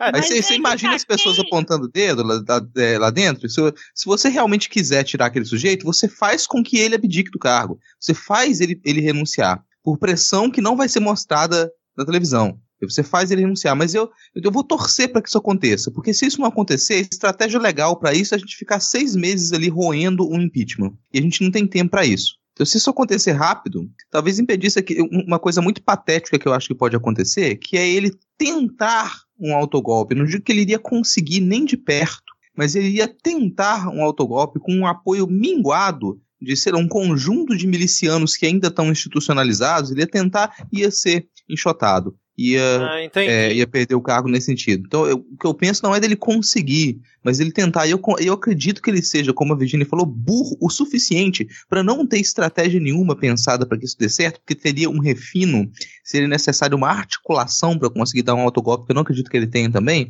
mas eu considero que ele seja estúpido o suficiente para tentar isso. Talvez ele ainda acredite que o apoio dele é muito maior do que na verdade é. Talvez ele acredite que ele vai ter realmente o povo do lado dele. E ele vai e tenta isso e fracassa. Então, na eu- eu- verdade, eu- é, pra, é pra gente torcer por uma tentativa de autogolpe, porque aí pode Qualquer ser um tentativa de autogolpe rápido, dele vai ser fracassada, assim, mas ainda isso não seria positivo, porque uma tentativa de autogolpe, autogolpe também trazia, traria outro tipo de fragilidade.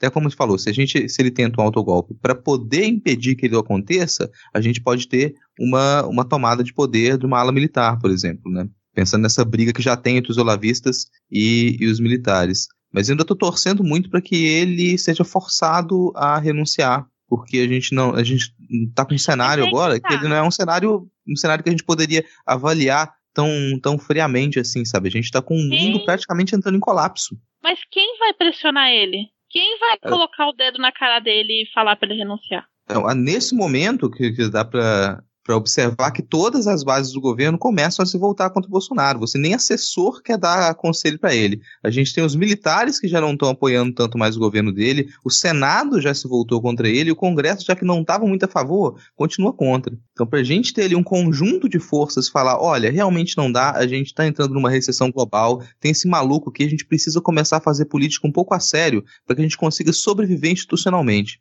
Porque do contrário, a gente, vai, a gente não sabe o que vai acontecer, sabe? Pra, pra gente evitar uma, uma recessão ainda mais profunda, renuncia.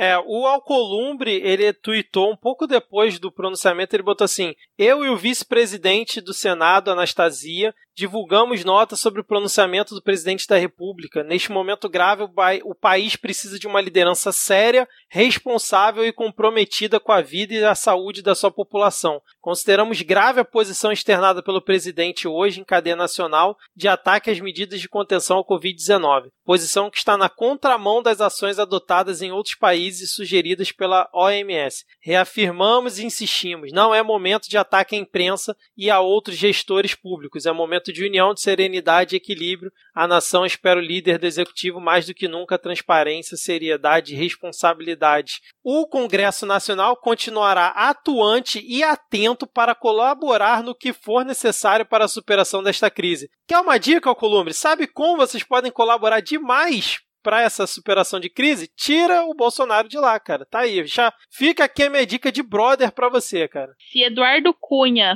solto estivesse, nada disso estaria acontecendo. A gente Já Nada. estaria, já estaria discutindo impeachment, tá? Que, que conste nos autos que o Ah, meu sim. anjo injustiçado, Príncipe. legalista, Hashtag saudade rei do regimento, rei do regimento, jamais deixaria isso acontecer. Não, isso eu concordo. Se o príncipe tivesse lá, aí a gente conseguia ter um impeachment em dois, três meses. Ele conseguiria fazer isso, assim, acelerar isso bastante. Saudade. É, a gente já estaria na segunda fase já. Com todo mundo remoto, né, cara? Com votação por É, WhatsApp, ia dar um jeito, cara. Nossa, já pensou? Não, ia, ia, ia, ser, ia ter, tipo, uma tela cortada em 500 quadradinhos e ele lá no meio. Como vota, deputado?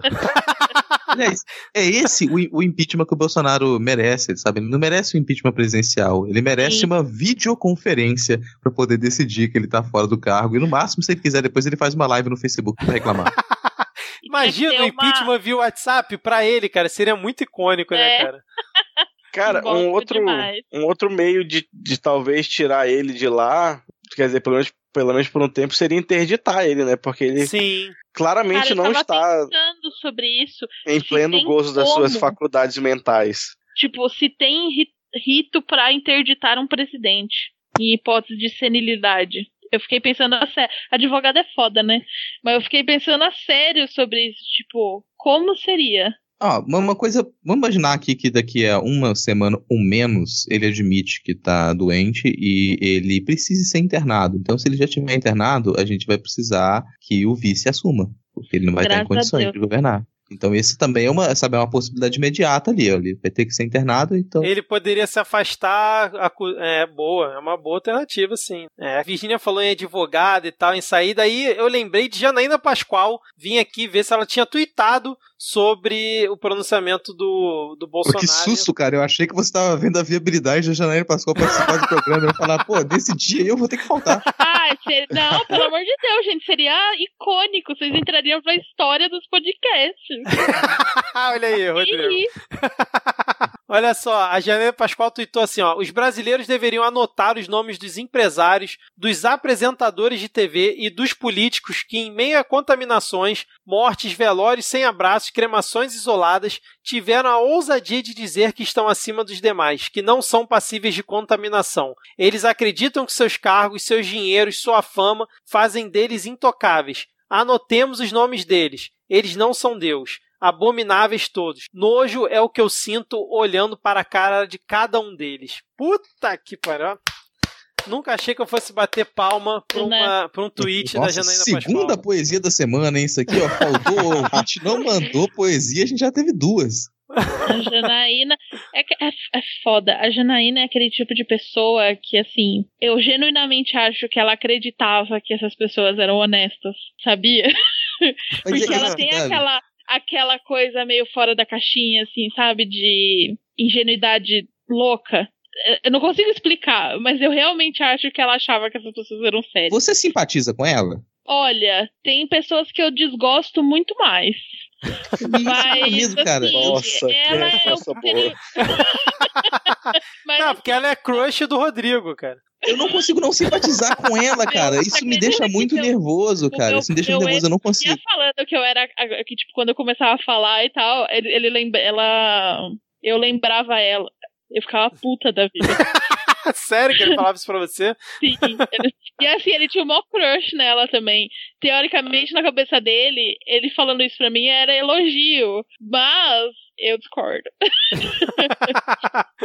Assim, Mas é não, que não assim, dá pra, não dá pra ser um elogio, mas simpatizar quando ela fala. eu- ela começa a falar, eu não consigo deixar de ouvir. Ela tá falando uns Então. absurdos, eu tô ouvindo. Das pessoas que passíveis de se arrepender de terem apoiado o Bolsonaro, ela é uma que eu aceitaria. Entendeu? Tipo, muito mais que, por exemplo, Joyce Ross, Hasselman. Não, é. É, por esse ponto Porque de a vista eu Joyce, eu, entendo. eu sei que ela sabia que essa galera era pilantra. A Janaína, eu não sinto isso dela. Eu sinto um- uma. É, é que ela, de fato. Uma acredita- inocência lunática. É, exatamente. exatamente uma inocência lunar. Perfeito. Exatamente o que eu queria falar. Você acha que ela tava correndo atrás da verdade dela? Acho. Ela- e assim, não só é porque como ela é do meio jurídico paulista, né, a gente acaba paulistano, a gente acaba tendo informações de outras fontes, pessoas que trabalharam com ela pessoalmente, amigos meus que tiveram aula com ela. Então, assim, eles falam que ela é assim desde sempre, assim, de um idealismo meio meio fora da curva, assim, sabe? Então, por isso que eu acho, de fato, que ela acreditava nessas pessoas. Tipo um Daciolo, só que mais comedido, né? um Daciolo que, que manja das leis. É, comedido Eu não, não cara. sei Ela mais não tem comedido, não. não. Nenhum, rapaz. Você, já viu o Death Metal que fizeram dela? Então, Já. Um Daciolo Faria Limer, né?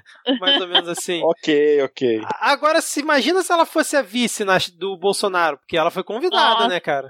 E assim, Será que ela eu- estaria dessa eu forma? Acho, Eu acho que ela tinha saído do governo já. eu também, eu também acho. acho. Eu, Eu acho que ela teria saído. E, inclusive, eu acho que ela não aceitou justamente por, tipo, não concordar com algumas coisas.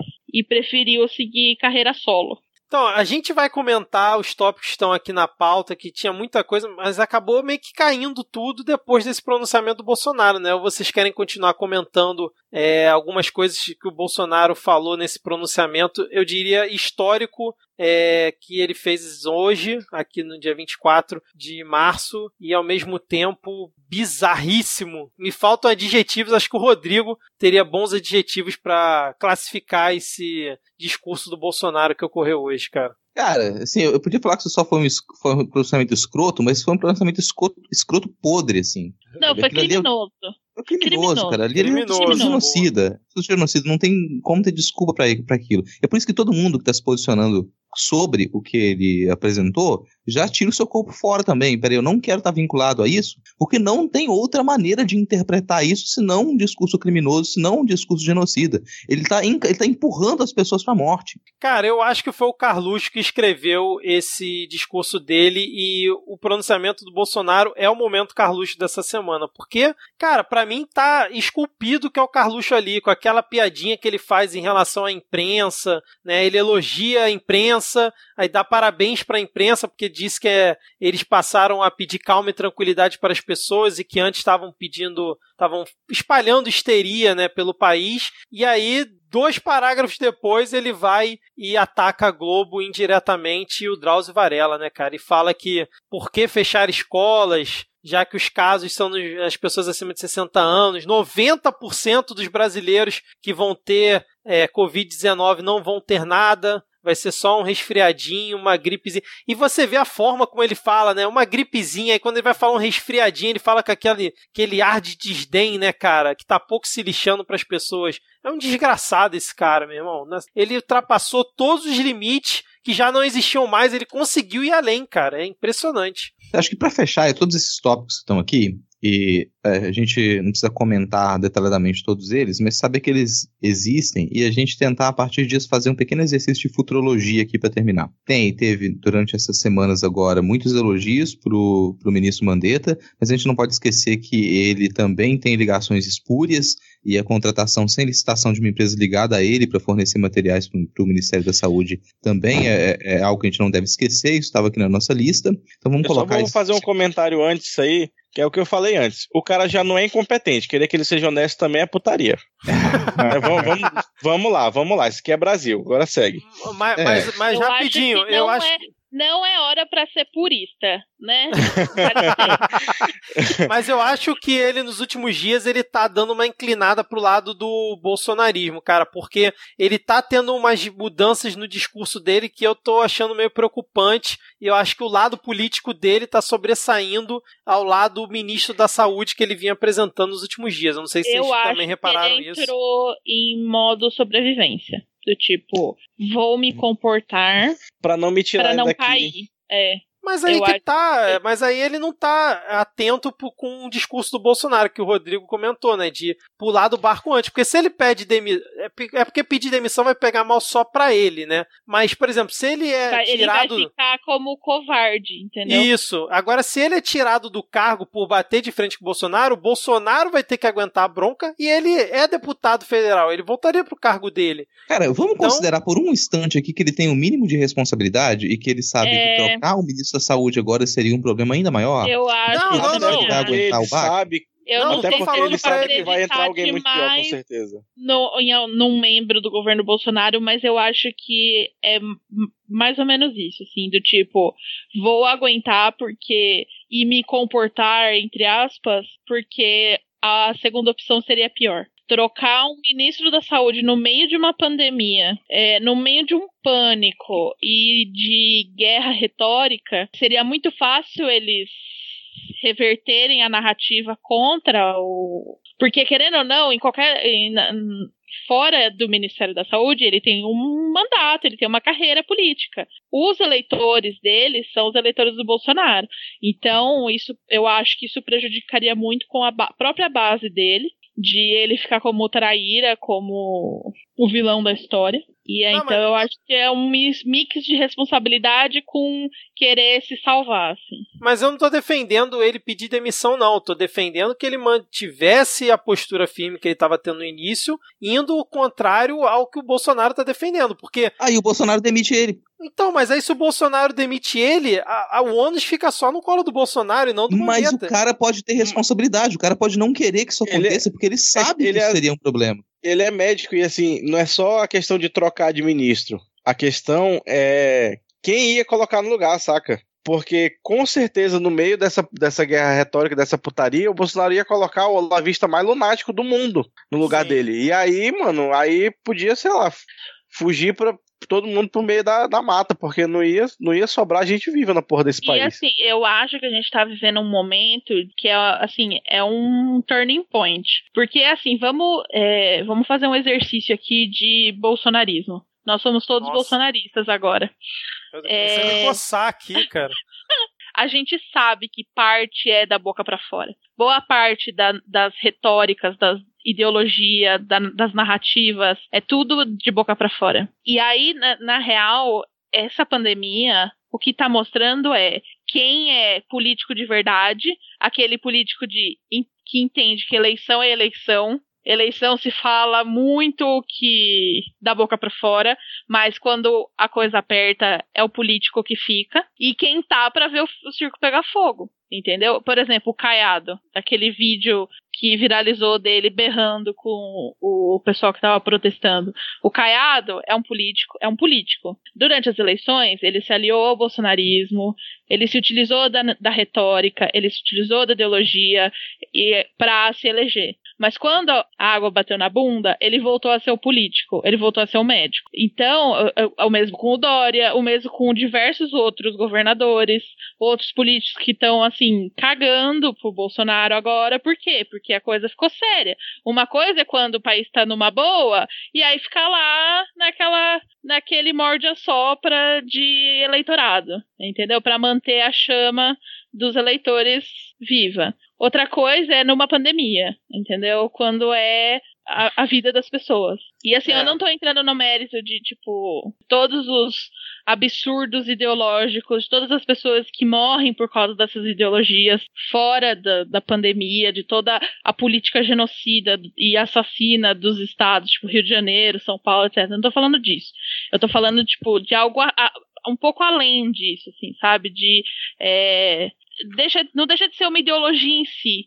De, tipo, saber que uma coisa é a eleição. Pra, uma coisa é o que é dito numa eleição para se ganhar a eleição, e outra coisa é a, é a política prática do dia a dia de como agir quando a vida das pessoas está em risco. É, E eu vejo muito isso nele, numa- no, no ministro. Eu tô vendo no Dória, tô vendo em outros, vários outros políticos que eram aliados do Bolsonaro, mas que agora dão as costas pra ele porque tem coisa mais séria pra lidar, entendeu? Entendi. Eu espero que vocês estejam certos em relação ao Mandetta. Eu realmente não tinha pensado por esse lado, porque depois de hoje eu fiquei pensando, não é possível que ele vai concordar e continuar. Mas enfim, eu espero que vocês estejam certos. Vamos, vamos segue aí, Rodrigo. É, cara, ele, assim, ele é só um político de direita. Ele não é o carniceiro de Auschwitz, sabe? Então ele não, não, vai tomar a mesma postura que, que o Bolsonaro to- tomaria. Tem um pouco de responsabilidade ainda nisso, pelo menos que eu tento acreditar, pra gente poder manter um pouquinho de sanidade. Mas aí, continuando nesse exercício de, de futurologia, essa, a, a crise armada pelo, pelo Bolsonaro agora, ela tem proporções muito maiores do que tinha em qualquer outro momento do governo e das eleições, inclusive. A gente, depois de muito tempo, tem todos os governadores de oposição e de situação se unindo para poder enfrentar o Planalto. Eles se posicionam contra o governo porque não há medidas do governo federal. O que a gente tem de contenção dessa pandemia é basicamente por esforço dos governos estaduais que a gente consegue ter contenção. E é por isso que a gente chega ao, ao absurdo de concordar com algumas medidas do Witzel, por exemplo, porque ele tem tentado. E junta isso com tudo que a gente discutiu de possibilidades do Bolsonaro sair. Eu pergunto para vocês sobre o, o restante desse ano, da perspectiva que a gente tem com relação aos governos estaduais e às eleições, principalmente. Se existe uma possibilidade das eleições serem adiadas ou se a gente vai conseguir realizar isso esse ano. É um exercício de futurologia, realmente, pensando em como que está acontecendo esse desgaste institucional completo. Cara, eu acho que se chegar assim, maio, abril, maio, né? Final de abril, começo de maio, e a situação tiver sei lá, mais para a Itália do que para a China, eu acho que é capaz de, de adiar sim as eleições, porque seria de uma, de uma irresponsabilidade gigantesca. Justamente o que o, o Mandetta, né, que fez essa recomendação, né, de, de, pensar, começar a pensar em adiar as eleições municipais. Né, o Maia disse, não, deixa para lá e tal, mas a questão não é nem o dia da votação em si, é a campanha, né? Porque a galera, os políticos iam sair para fazer campanha, não tem o que. Então eu acho que se, se a situação se agravar, esperamos que não, né? Mas a tendência é que sim, eu acho que é, meio, é capaz de, de adiar sim.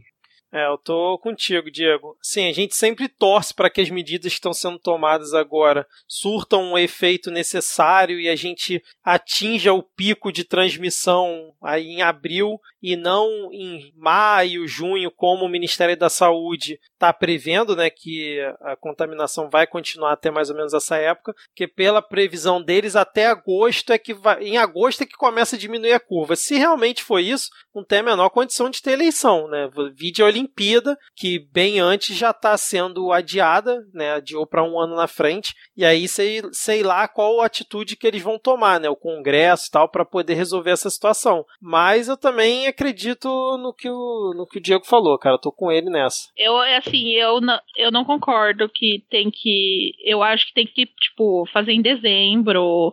Porque eu imagino que até lá não é possível, a gente não vai ficar em quarentena por quatro, cinco meses. Torço.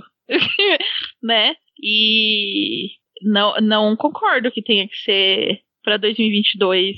Primeiro, porque teriam que ser duas eleições separadas, porque simplesmente é inviável é, ter uma, uma eleição para prefeito, vereador, governador, deputado estadual, federal, presidente mas se ventilou se é para 2022, eu tinha entendido que era só adiar por alguns meses. Ou, ou não, não, a, a, pelo menos a PEC que eu vi, que inclusive foi o Aécio, nossa. O cara passou os últimos quatro anos sem fazer porra nenhuma. E aí ele me vem com essa bosta desse projeto.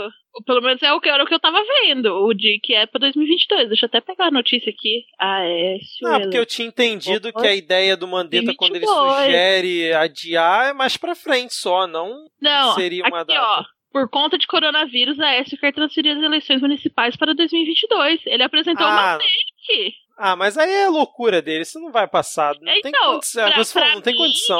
Tinha que, tipo, sei lá, porque assim, as nossas eleições não é eleição americana. A nossa eleição, você sabe o vencedor no dia, entendeu? Principalmente para prefeito, que a, ma vasta maioria não tem segundo turno. Isso uhum. é o de menos. Fazer em dezembro não vai afetar em absolutamente nada o calendário eleitoral. Sim. O que afeta, porém, é que precisa aprovar logo essa mudança por causa do orçamento e das regras de pré-eleição, entendeu? Nas campanha. prefeituras e no governo. Que aí você entra no período de campanha e aí não pode várias coisas, né? Durante. É verdade. E aí verdade. teria que ver, porque aí co conta de trás para frente, né? Conta da data da eleição para trás. E aí precisa ver quando que vai ser esse período. Mas fora isso, não vejo problema algum em passar para, sei lá, dezembro. Vocês acham que o, o, Bolsonaro vai defender que as eleições se mantenham na data atual? Com certeza, né? É, primeiro que eu acho que o Bolsonaro não, daqui a pouco ele não vai estar mais no cargo. Ele não vai estar mais no cargo. Agora, eu acho que vai ter um adiamento, mas não para o final de 2022. Eu acho provável adiamento para depois do carnaval de 2022. Então a gente vai ter, ter que jogar. 2022, desculpa, 2021. Desculpa, 2021. Ah, tá. Carnaval de 2021.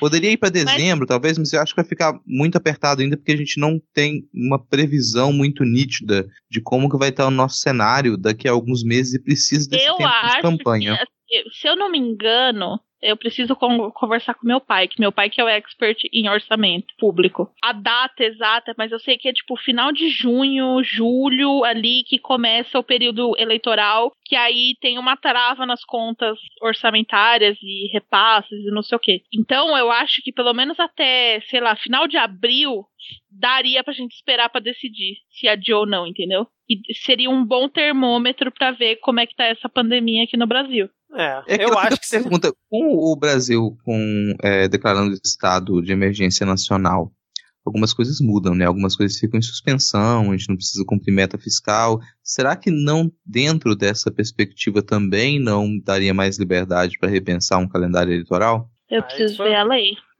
É. Pergunta difícil, é. Você não tem de cabeça a lei, Virginia? De cabeça Ah.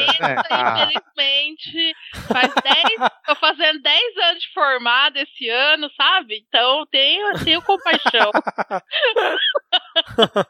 é, não sei se vocês querem comentar mais alguma coisa, eu queria falar sobre a questão da redução de salário. Vocês concordam que tem que haver esse corte na carne para redução de salários por conta da crise aí da, da Covid-19? A, a proposta que tudo indica, né? Quem ganha até 5 mil, se eu não estou enganado, não vai ter, não teria corte nenhum. Entre 5 e 10 mil seria 10%, e, em, e acima de 10 mil, aí poderia variar entre 20% e 50%, aí dependendo do órgão, e exceto pessoas da área da saúde ou da, da área de, da segurança. Vamos lá. Estados Unidos está discutindo renda básica universal enquanto durar a pandemia. França já se comprometeu a não cobrar mais é, conta de luz, de água e pagar, sei lá, até 70 e poucos por cento do salário. Inglaterra está no mesmo caminho de o governo complementar os salários. O mundo inteiro está indo em uma direção e o idiota do Brasil está indo com a cabeça enfiada no cu pro outro lado, né?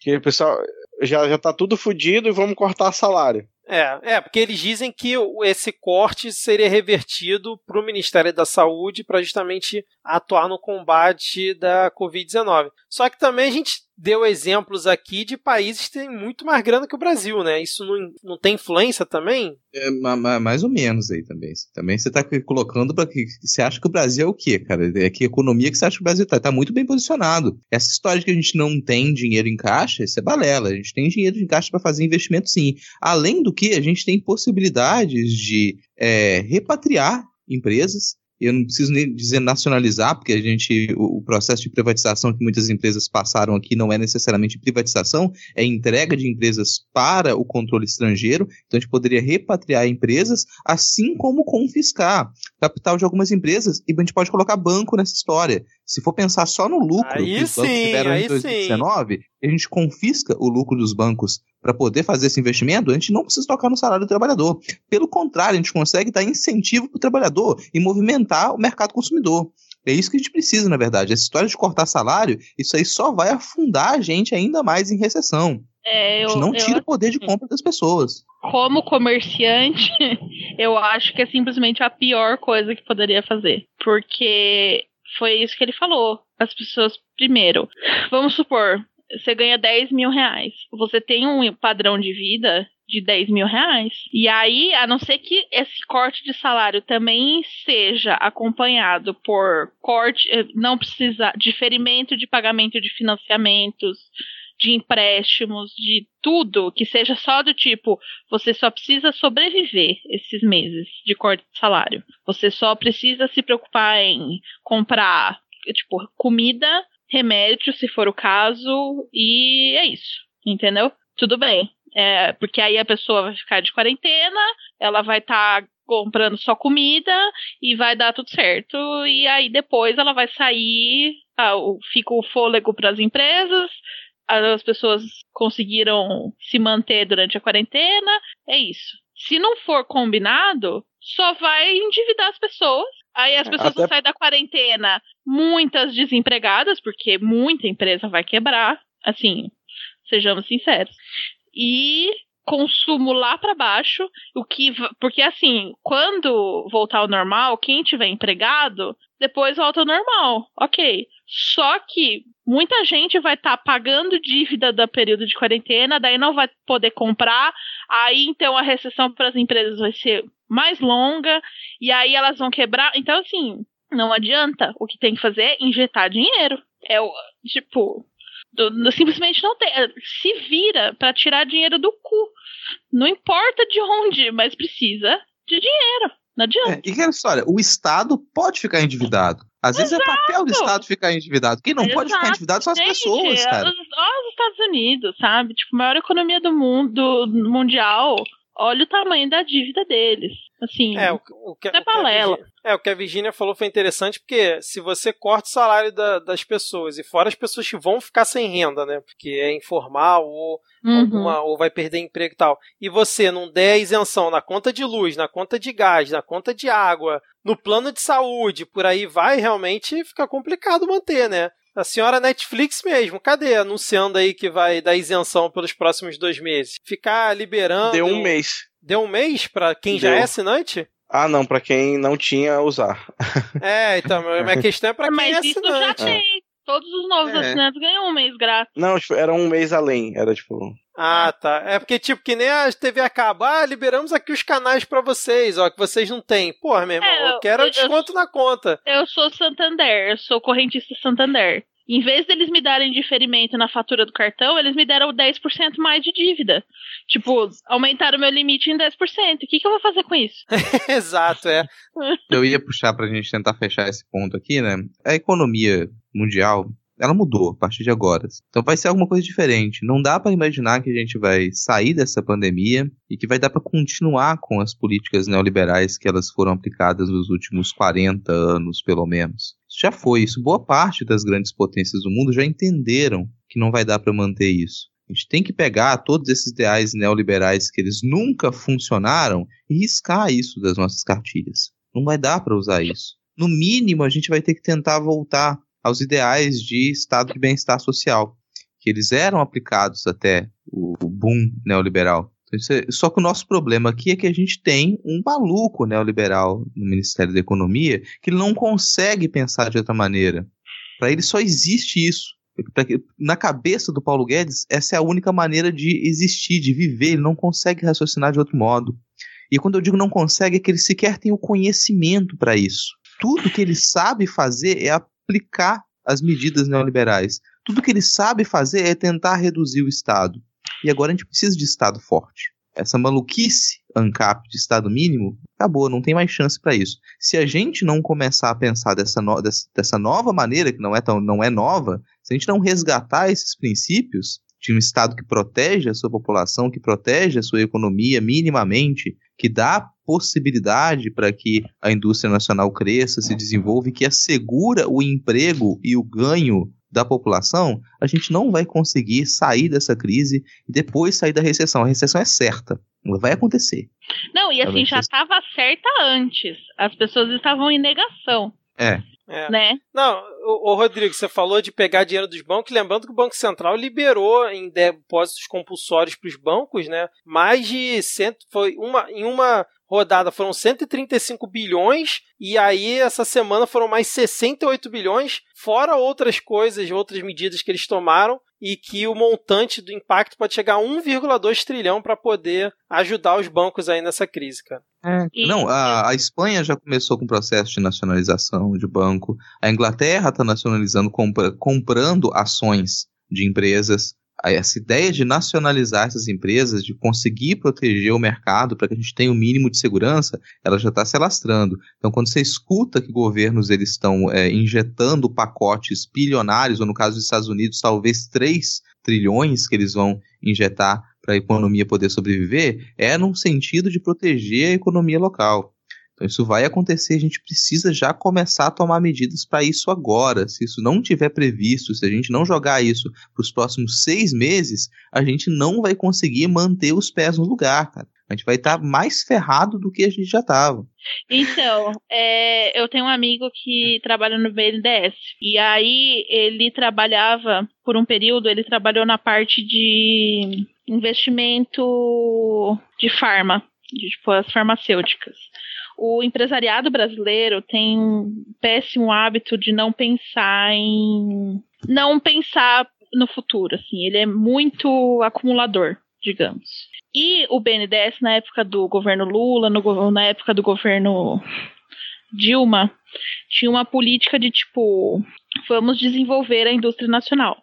Que afinal de contas, o D de BNDES é o quê? Desenvolvimento. É o que o Banco de Desenvolvimento faz, certo? E aí o BNDES tinha que fazer um trabalho de tipo convencer os empresários brasileiros a investirem e desenvolver, importar novas tecnologias, desenvolver remédios aqui no Brasil. É, tanto, por exemplo, a, o BNDES financia junto com o governo americano a vacina, a pesquisa da vacina da dengue, né? E isso, eu tô contando isso para tipo elogiar o PT nessa. Ah, é uma questão. volta que a gente tá dando aqui pra elogiar a gestão do PT. Nossa, tá... nessa questão, porque é justamente isso. O Paulo Guedes está destruindo o BNDES. Está fazendo devolver dinheiro à torta e direito para a União e está minguando. O BNDES está minguando. E ele, a muito custo, vai sobreviver esse governo. E numa época que a gente precisa muito das empresas farmacêuticas, da indústria de saúde nacional, eu não consigo evitar de lembrar disso, da diferença de pensamento, de, de visão de país, entendeu?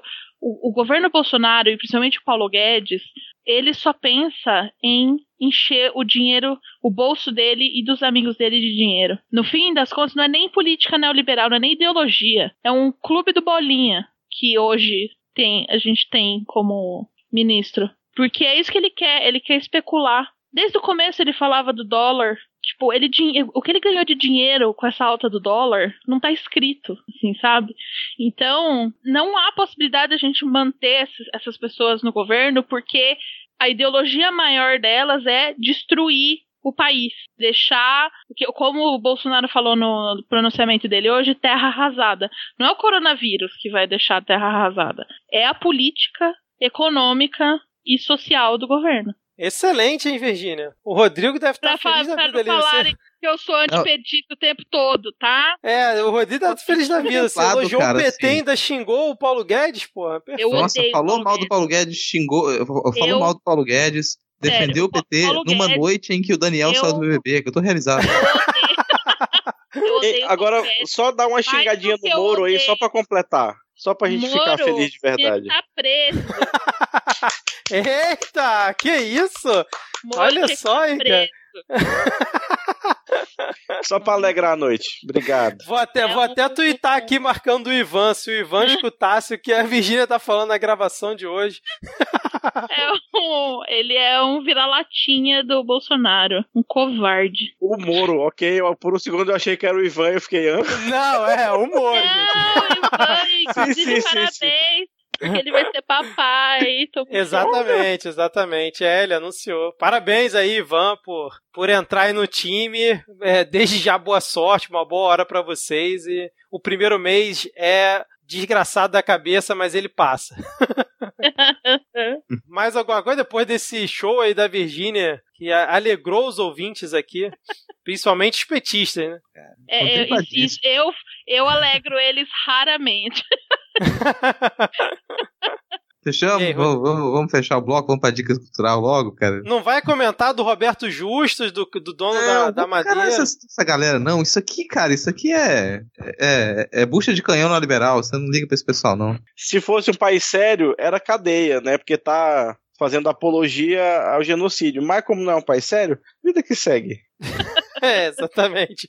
Então fechou? Vamos para dicas culturais então? Mais alguma coisa que vocês querem falar? Xingar o Bolsonaro mais um pouco depois do pronunciamento dele? Ou nada é o suficiente para isso? Fechou, né? Olha, É. eu tô satisfeita. Gritei horrores hoje da janela. Foi muito bom. Ele incentivando a questão da cloroquina, cara, é outra coisa que me irrita profundamente. Não, se fosse só incentivando, é o cara, mas tá gastando dinheiro, né? Já falou que o laboratório do Exército vai começar a produzir e É já verdade. suspendeu venda não sei pra onde, já vai direcionar um monte de dinheiro pra essa porra que ninguém sabe se funciona de verdade, caralho. Bom, se Exato. depois baratear o preço pro pessoal que, que faz uso, né? O pessoal que, tem cuida, artista que é. faz uso, É. né? De repente vai, vai- vai- vamos ter um futuro bom pro pessoal que não vai precisar gastar tanto dinheiro, porque essas coisas não são baratas, né? Ah, e, e aproveitar aqui, se você está ouvindo a gente, você provavelmente não pensa isso, mas eu gostaria de esclarecer. A vacina de coronavírus de cachorro não serve pra gente. é bom, eu pensei. Ah, não, fica um último recado aqui também, recado. Já que a gente falou da cloroquina, gente, tem uma coisa, você, se você foi uma das, das- dos acéfalos que foi lá comprar o remédio e esvaziou a farmácia, tem gente que precisa usar essa porra desse remédio. E você, ah, já comprei, devolve. Vai na farmácia e devolve o remédio. A gente pode, agora que você sabe que não dá pra usar aquilo, que não vai ser útil você usar aquilo, devolve. Pega, vai na farmácia, devolve, você consegue até o dinheiro de volta. E, ah, você conhece alguém que comprou? Fala pra pessoa devolver. Porque daqui a pouco, inclusive, a gente vai estar com um monte de gente tomando sobredose dessa porcaria e desmaiando em casa. Não, e já teve gente que morreu envenenado, né, lá nos Estados Unidos. É, É verdade. é. favor, oriente as pessoas a devolver isso na farmácia, que de repente a gente consegue ter pelo menos um pouquinho mais do estoque colocado no lugar. Exatamente. Bom, bom recado aí. E o recado que eu deixo aqui é não comam o hambúrguer do Madeiro. Do Madeiro. Favor. Exatamente. É sempre é bom gostoso, lembrar isso aqui. Eu adoro. O pessoal fica falando que é ruim, eu fico pessoalmente ofendida. Eu adoro. Mas não, não comam. Não Eu compensa. sempre preferi o do Outback, mas eu não achava ruim. Eu odeio o o não. Outback. É que é o caralho, madeira é o caralho. Compra o hambúrguer aí local, entendeu? Tem produção local, vai pra, pra pra pessoa Mas que é tá que ganhando são, dinheiro dela. não, são local. conceitos. O foda do Madeira é justamente isso, que é tipo, o hambúrguer lá só tem lá por causa do pão. É foda. Mas enfim, não. é, não vamos, não vamos fazer mais propaganda aqui do Madeira, já foi o Exato. suficiente, né? Mas vamos então para as dicas culturais. A minha dica cultural de hoje é escutem os episódios do Midcast que não são do Midcast Política aqui, se você só acompanha a gente pelo Midcast Política, tem o Segue o Fio, tem os episódios sazonais, então escutem lá porque tem muita coisa legal. Inclusive vai ter episódio novo aí saindo muito em breve ainda esse mês. E minha outra dica é lavem bem as mãos, fique em casa o máximo possível que você puder e não comam no madeiro. Essa é a minha última dica aqui. Diego, você tem alguma? Tenho é, que relembraram a gloriosa deciclopédia. Eu deixei aí na descrição o link da, do artigo sobre o Instituto Universal do Roubo de Dinheiro, lá na, nessa, da, da IURD, lá no, na deciclopédia, para você dar uma risada. É, saiu essa semana a sexta temporada de Brooklyn Nine-Nine, naquele serviço de streaming que não paga nós. É, então É. vai lá conferir que tá boa demais. E também é, alguém aqui na minha timeline do Twitter resgataram aquele link que, que rolou, no acho que no- na época da eleição, quais dos seus amigos no Facebook curtem o- a página do Bolsonaro. Aí tá aí o link também, você clica e vai aparecer a lista dos seus amigos que ainda estão apoiando este energúmeno. Olha Então, só, fala. cara, eu vou até conferir a minha, porque eu não entro no Facebook há muito tempo. E eu acho que eu cu- curti a página Olha. dele pra acompanhar as coisas que ele falava. É Tipo, isso que eu ia seguir no falar. Twitter. Mas Muita olha gente só. curte pra acompanhar o que é o que ele posta, entendeu? Mas é você você vai saber, você vai saber quem é que. que... É, tem se tiver muito- a bandeirinha verde e amarela na É. foto do perfil e curte É, não, aí tudo a bem. página Bolsonaro, aí, aí fecha o diagnóstico. Virgínia, tem alguma indicação essa semana aqui pros ouvintes? Eu estou. Eu vou entrar em quarentena, tipo, offline. Então eu vou dar dicas que não envolvam internet. Então, assim. Se, não, na verdade, meio que vou. É, tem uma. Para os fãs de romance, tem uma série de livros da autora Tessa Dare chamada Spindle Cove, que é muito legal. Os livros são muito, assim, são leves, engraçados, e para desligar do que está acontecendo no mundo, que para mim é uma das coisas que eu mais preciso, tem sido ótimo. E também eu est- estou relendo todos os livros da Agatha Christie em ordem de publicação. E também tem sido ótimo, porque a Agatha Christie é uma autora que eu gosto muito, li muito na adolescência. Já li, inclusive, a obra completa e agora estou relendo. E com olhos 15 anos depois, então tem sido bem legal. E aí, a, questão da internet que eu ia falar para vocês me seguirem no Goodreads, que eu tenho postado bastante coisa lá, que também é Mulher Tamarindo.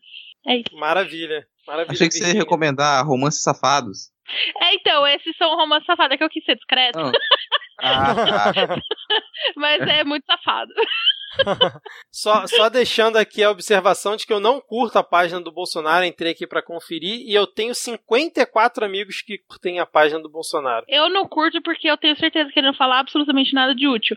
Mas eu sei que tem muita gente que, que curte só pra, tipo, principalmente jornalista que segue, curte só pra, pra acompanhar mesmo. É verdade. Não tem Fecha aí pra Facebook, gente, né? Eu então, tô por livre, favor, então. Rodrigo. Eu não tenho Facebook, eu tô livre disso. Mas vamos, vamos fechar aqui. Sempre trago uma indicação de podcast e nesse clima de pandemia, quer se manter bem informado, bem informada. Você pode acompanhar o Medicina em Debate. Medicina em Debate é um podcast sobre medicina, como diz o nome, mas também sobre saúde pública, sobre política sanitária, mais pensado pra gente que a gente possa entender no dia a dia, né? Então tá linkado aí na, na descrição do episódio escutem o Medicina em Debate, acompanhem o Medicina em Debate também no Twitter, todos os dias eles têm postado algumas análises de gráficos para a gente entender a relação dessas curvas de crescimento dos infectados e das mortes na pandemia do coronavírus. Então dá para se manter bem informado, informação séria pelo Medicina em Debate. E falando em seguir no Twitter, a minha segunda indicação é o perfil da economia da economista Mônica De Bolle, que a gente comentou hoje aqui muito sobre o neoliberalismo, mas também sobre outras práticas econômicas que elas são necessárias de serem resgatadas em tempos de recessão. Então, para quem já nasceu numa época em que só se falava em neoliberalismo, e acho que praticamente todos nós aqui já é, nascemos no, no, domínio do neoliberalismo, a gente conhece outras práticas por estudo, é interessante para quem nunca ouviu falar de estado de bem-estar social, para quem nunca ouviu falar de pensamento keynesiano, então vai seguir a Mônica Debole, o perfil está linkado na descrição também, entender por que, que a gente precisa de um Estado forte em tempos de recessão e por que não existe contradição entre o investimento pesado em saúde, por exemplo, e o desenvolvimento industrial e do Estado. Excelente, Rodrigo. É, eu tô rindo aqui dos memes que estão rolando aqui na, no Twitter do aquele famoso médico daquela famosa emissora que foi a citação que o Bolsonaro fez ao Drauzio Varela. Já rolou aqui Dr. Ray, já rolou o que o Diego mandou aqui no Skype pra gente. ai, ai, ai. Ai, cara, só rindo mesmo pra não chorar, cara, tá demais. É o Alckmin, né? Aquele famoso médico daquela Isso, tem o Alckmin também. Muito bom. ai, ai. Bom, se você chegou até o final e curtiu esse episódio, compartilhe ele e faça a palavra do Midcast chegarem mais pessoas. Além disso, ajuda demais se você avaliar o podcast na Apple Store ou no aplicativo que você utiliza para ouvir este humilde podcast. E se você quer nos ajudar a pagar hospedagem e incentivar o nosso trabalho de produção, você pode colaborar mensalmente com dois reais por mês lá pelo PicPay. Eu sei que está na época difícil, mas quem puder ajudar será muito bem-vindo. É só baixar o aplicativo na Apple Store ou na Play Store procurar por Midcast e assinar o nosso plano. Virgínia, muito obrigado, hein? Espero que você Eu volte que mais vezes. Sempre um prazer gravar com vocês. Maravilha, e que as coisas melhorem para você em breve poder voltar a vender. Reabrir seus... a Alquimista. Exatamente. Daqui a três semanas estamos de volta. Espero. Maravilha, maravilha. Vai rolar. Diego, Rodrigo, valeu. Abraço e até a próxima semana, hein? Valeu. Valeu, valeu. Vamos todo mundo Valeu, tchau. Antes, ah, pera, acabou de sair agora, 10h40. Bolsonaro Exclusivo. é, no- não, no Intercept. É. A BIM fala em 5 5.500 mortes em 15 dias, enquanto Bolsonaro chama coronavírus de histeria. Caramba! Eita fé. Nesse clima gostoso, vamos então dar tchau aí para os ouvintes. Depois Foi mal. Tchau, tchau. Valeu, tchau, tchau. Valeu. Falou.